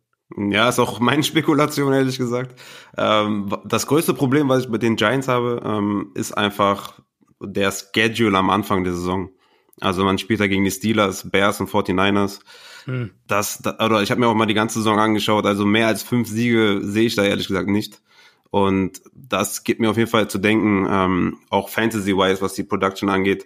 Ich habe echt mhm. Angst, dass, dass die Giants da komplett echt eine üble Saison spielen. Slayton ist wahrscheinlich so der einzige, ähm, obwohl sein Draftstock auch immer mehr steigt, aber der kam mir letztes Jahr aus dem Nichts. Äh, der hatte die acht beste Rookie-Leistung ja, ja. äh, unter Wide Receiver in den letzten fünf Jahren, Fantasy-wise natürlich. Ähm, der hat da richtig abgefackelt. Aber wie gesagt, allzu viele Shares von den Giants will ich nicht haben. Slayton ähm, ist echt äh, äh, einer ja, der, jungen Wide Receiver, die äh, zu eins werden können äh, im Team. Ähm, nur haben die drei Wide Receiver, die da sind, äh, Golden Tate, äh, Shepard und Slayton, fast gar nicht äh, zusammen auf dem Platz gestanden. Evan Ingram, weiß jeder, ist, ist so mein most äh, hated und most loved Spieler bei den Giants, weil er einfach nicht fit bleiben kann. Und außer seine Rookie-Season hat er halt nie was gerissen im Fantasy, hat die letzten zwei Jahre 13 Spiele verpasst. Und ja, wie gesagt, ähm, Daniel Jones äh, ist, ist so ein Sleeper mit Upside, aber wenn ich mir das Schedule ansehe, dann, dann will ich den wirklich eigentlich auch nicht aufstellen in den Spielen. Wird Barkley immer noch hoch gedraftet, habe ich mich da jetzt gerade ja, gefragt? Ja, ja, Barkley auf jeden Fall, klar. Okay, weil das ist ja eigentlich vom ja, ja, klar. von der Idee her klar, die wollen sicher den Ball viel laufen, aber ich könnte mir vorstellen, dass die defensiv echt immer noch Probleme kriegen, auch wenn sie was für die Secondary gemacht haben, für Cornerback voran, allen voran. Und ich glaube auch die Secondary könnte ganz, ganz gut sein. Und wenn Joe Judge und wenn diese Defense so nach dem nach der Patriots-Idee aufgebaut äh, wird, dann brauchst du ja nicht unbedingt den dominanten Pass-Rusher, jetzt so im, im wenn man es mal versucht zu transferieren auf eine andere Defense. Aber ich denke schon, dass die defensiv noch Probleme kriegen und dann ist die Offensive Line halt nicht das, was Jason Garrett aus Dallas gewohnt ist. Und dann, äh, ja, wirst du wahrscheinlich viele Teams kriegen, die, die viel die Box zustellen erstmal und sagen, dann, dann schlagt uns erstmal mit Daniel Jones und auf der anderen Seite wahrscheinlich auch häufiger dann ähm, werden die Giants eher in der zweiten Hälfte zurückliegen und den Ball selber eher werfen als laufen. Deswegen war halt so mein erster Gedanke auch, boah, eigentlich Barclay ist wahrscheinlich ziemlich, ziemlich ungeil so aus Value-Sicht äh, dieses Jahr. Ja, weil er halt ein Three-Down-Back ist, ne? Also wenn er jetzt nur ein reiner Runner wäre oder so, dann, dann würde ich mir mehr ja, Gedanken das, machen. Ja, das gibt auch noch ein bisschen was, aber was, was wird der gedraftet? Irgendwie ja, Top, Top 5? 3. Top, Top 3. 3, ja, boah. Da würde ich wahrscheinlich auch Nein, danke sagen. Aber wie, wie passt der konservative Ansatz dann zu dem, wo sie dann, äh, ja, deiner Ansicht nach Adrian hinaus, darauf hinauslaufen, dass sie dann viel werfen müssen und eigentlich nicht den Gameplan dafür haben, viel werfen zu müssen und dann eben den James Winston für Arme im Team haben. Ähm, also, ja, mir fehlt da im Moment noch so ein bisschen das Zusammenspiel, womit ich Jones draften würde. Raphael, du sagtest, äh, Jones würdest du draften, aber irgendwie fehlt mir da so ein bisschen die Vorstellung, wie das äh, ich habe gesagt, er ist ein Sleeper, aber ich würde ihn halt nicht draften, weil, Ah, okay, weil die ersten ich drei Wochen halt äh, ja, brutale Matchups sind. Aber nur kurz Mhm. nochmal zu Barkley. Er geht halt früh und er wird früh gehen, weil er ist einer der wenigen Workhorse-Runningbacks. Ne? Und du wirst Ja, dieses Jahr halt ja. in der ersten Runde Ja, gezwungenermaßen einen Running Back nehmen müssen, weil du vielleicht neun hast, die so über 250, 270 Carries haben werden und danach halt kommst du schon in die Region, wo Running Backs halt nur noch so 200, vielleicht 220 Carries haben und deswegen bist du einfach auch gezwungen, Saquon Barkley zu nehmen, weil er einfach auch einen riesen Floor hat. Ne? Sein, sein Mhm. Ceiling ist vielleicht ein bisschen limitierter in einer schwachen Offense. Ne? Eine schwache Offense produziert auch selten ähm, ein, ein Top 3 Running Back, aber Saquon Barkley ist halt, da sind wir auch wieder beim Talent, ist halt auch ein Beast, ne? Der macht aus, aus, aus schlechten Situationen viel und er hat halt diesen gesicherten Workload und äh, den nimmst du halt. damit hätten wir zu den Giants auch alles gesagt. Die Giants holen den Super Bowl und Raphael äh, ja, kann sich freuen. Damit hätten wir die Coaches abgeschlossen. Ich hoffe, ihr konntet für Fantasy äh, vieles davon mitnehmen. Äh, Ich oder wir bedanken uns recht herzlich bei Adrian. Es hat uns, also zumindest für mich kann ich sprechen, sehr viel Spaß gemacht. Vielen Dank, dass du da warst. Sehr gerne, ja. Vielen Dank euch für die Einladung. Hat, hat viel Spaß gemacht. Ja, mega. Danke auf jeden Fall nochmal von meiner Seite. Wie gesagt, äh, ich bin ja, wie jeder weiß, ein Riesenfan von dir und für mich war es wirklich, äh, wirklich eine Ehre. Ich habe es dir schon äh, eben schon vor der Aufnahme gesagt, aber ich finde, man sollte halt auch mal Credits geben, auch in der Öffentlichkeit und einfach mal sagen, wenn man von jemandem Fan ist oder so. Ich glaube, viele Leute haben halt nicht so diesen Appreciate-Gedanken oder so. Und bei mir ist er halt sehr ausgeprägt und deswegen echt vielen Dank, dass du da warst und für mich echt eine Ehre gewesen. Danke dir. Dankeschön, freut mich wirklich. Vielen Dank dir. Das kann ich nur unterstreichen. Und äh, Adrian, du kannst noch mal kurz sagen, wo man dich findet, wenn man dich finden will. Äh, wenn man mich finden will, auf Twitter at adrianbb89, auf Instagram mittlerweile auch. Ähm, boah, wie ist mein Instagram-Name? Gezwungenermaßen. ne? Gezwungenermaßen, genau, äh, verlorene Wette. Ähm, ich glaube, es ist Adrian B. Franke, das müsste stimmen. Ansonsten äh, frag, frag mich einfach auf Twitter, wie ich auf Instagram finde. Ich glaube, man Ähm, findet genau. dich auch über den Klarnamen dann. Dann kommt dein, dann kommt Ja, wahrscheinlich, dein- ja. Das stimmt wahrscheinlich auch, genau. Ja, äh, in diesem Sinne nochmals vielen Dank an dich und äh, wir hören uns dann auf jeden Fall äh, in der nächsten Woche bei Upside, dem Fantasy Football Podcast.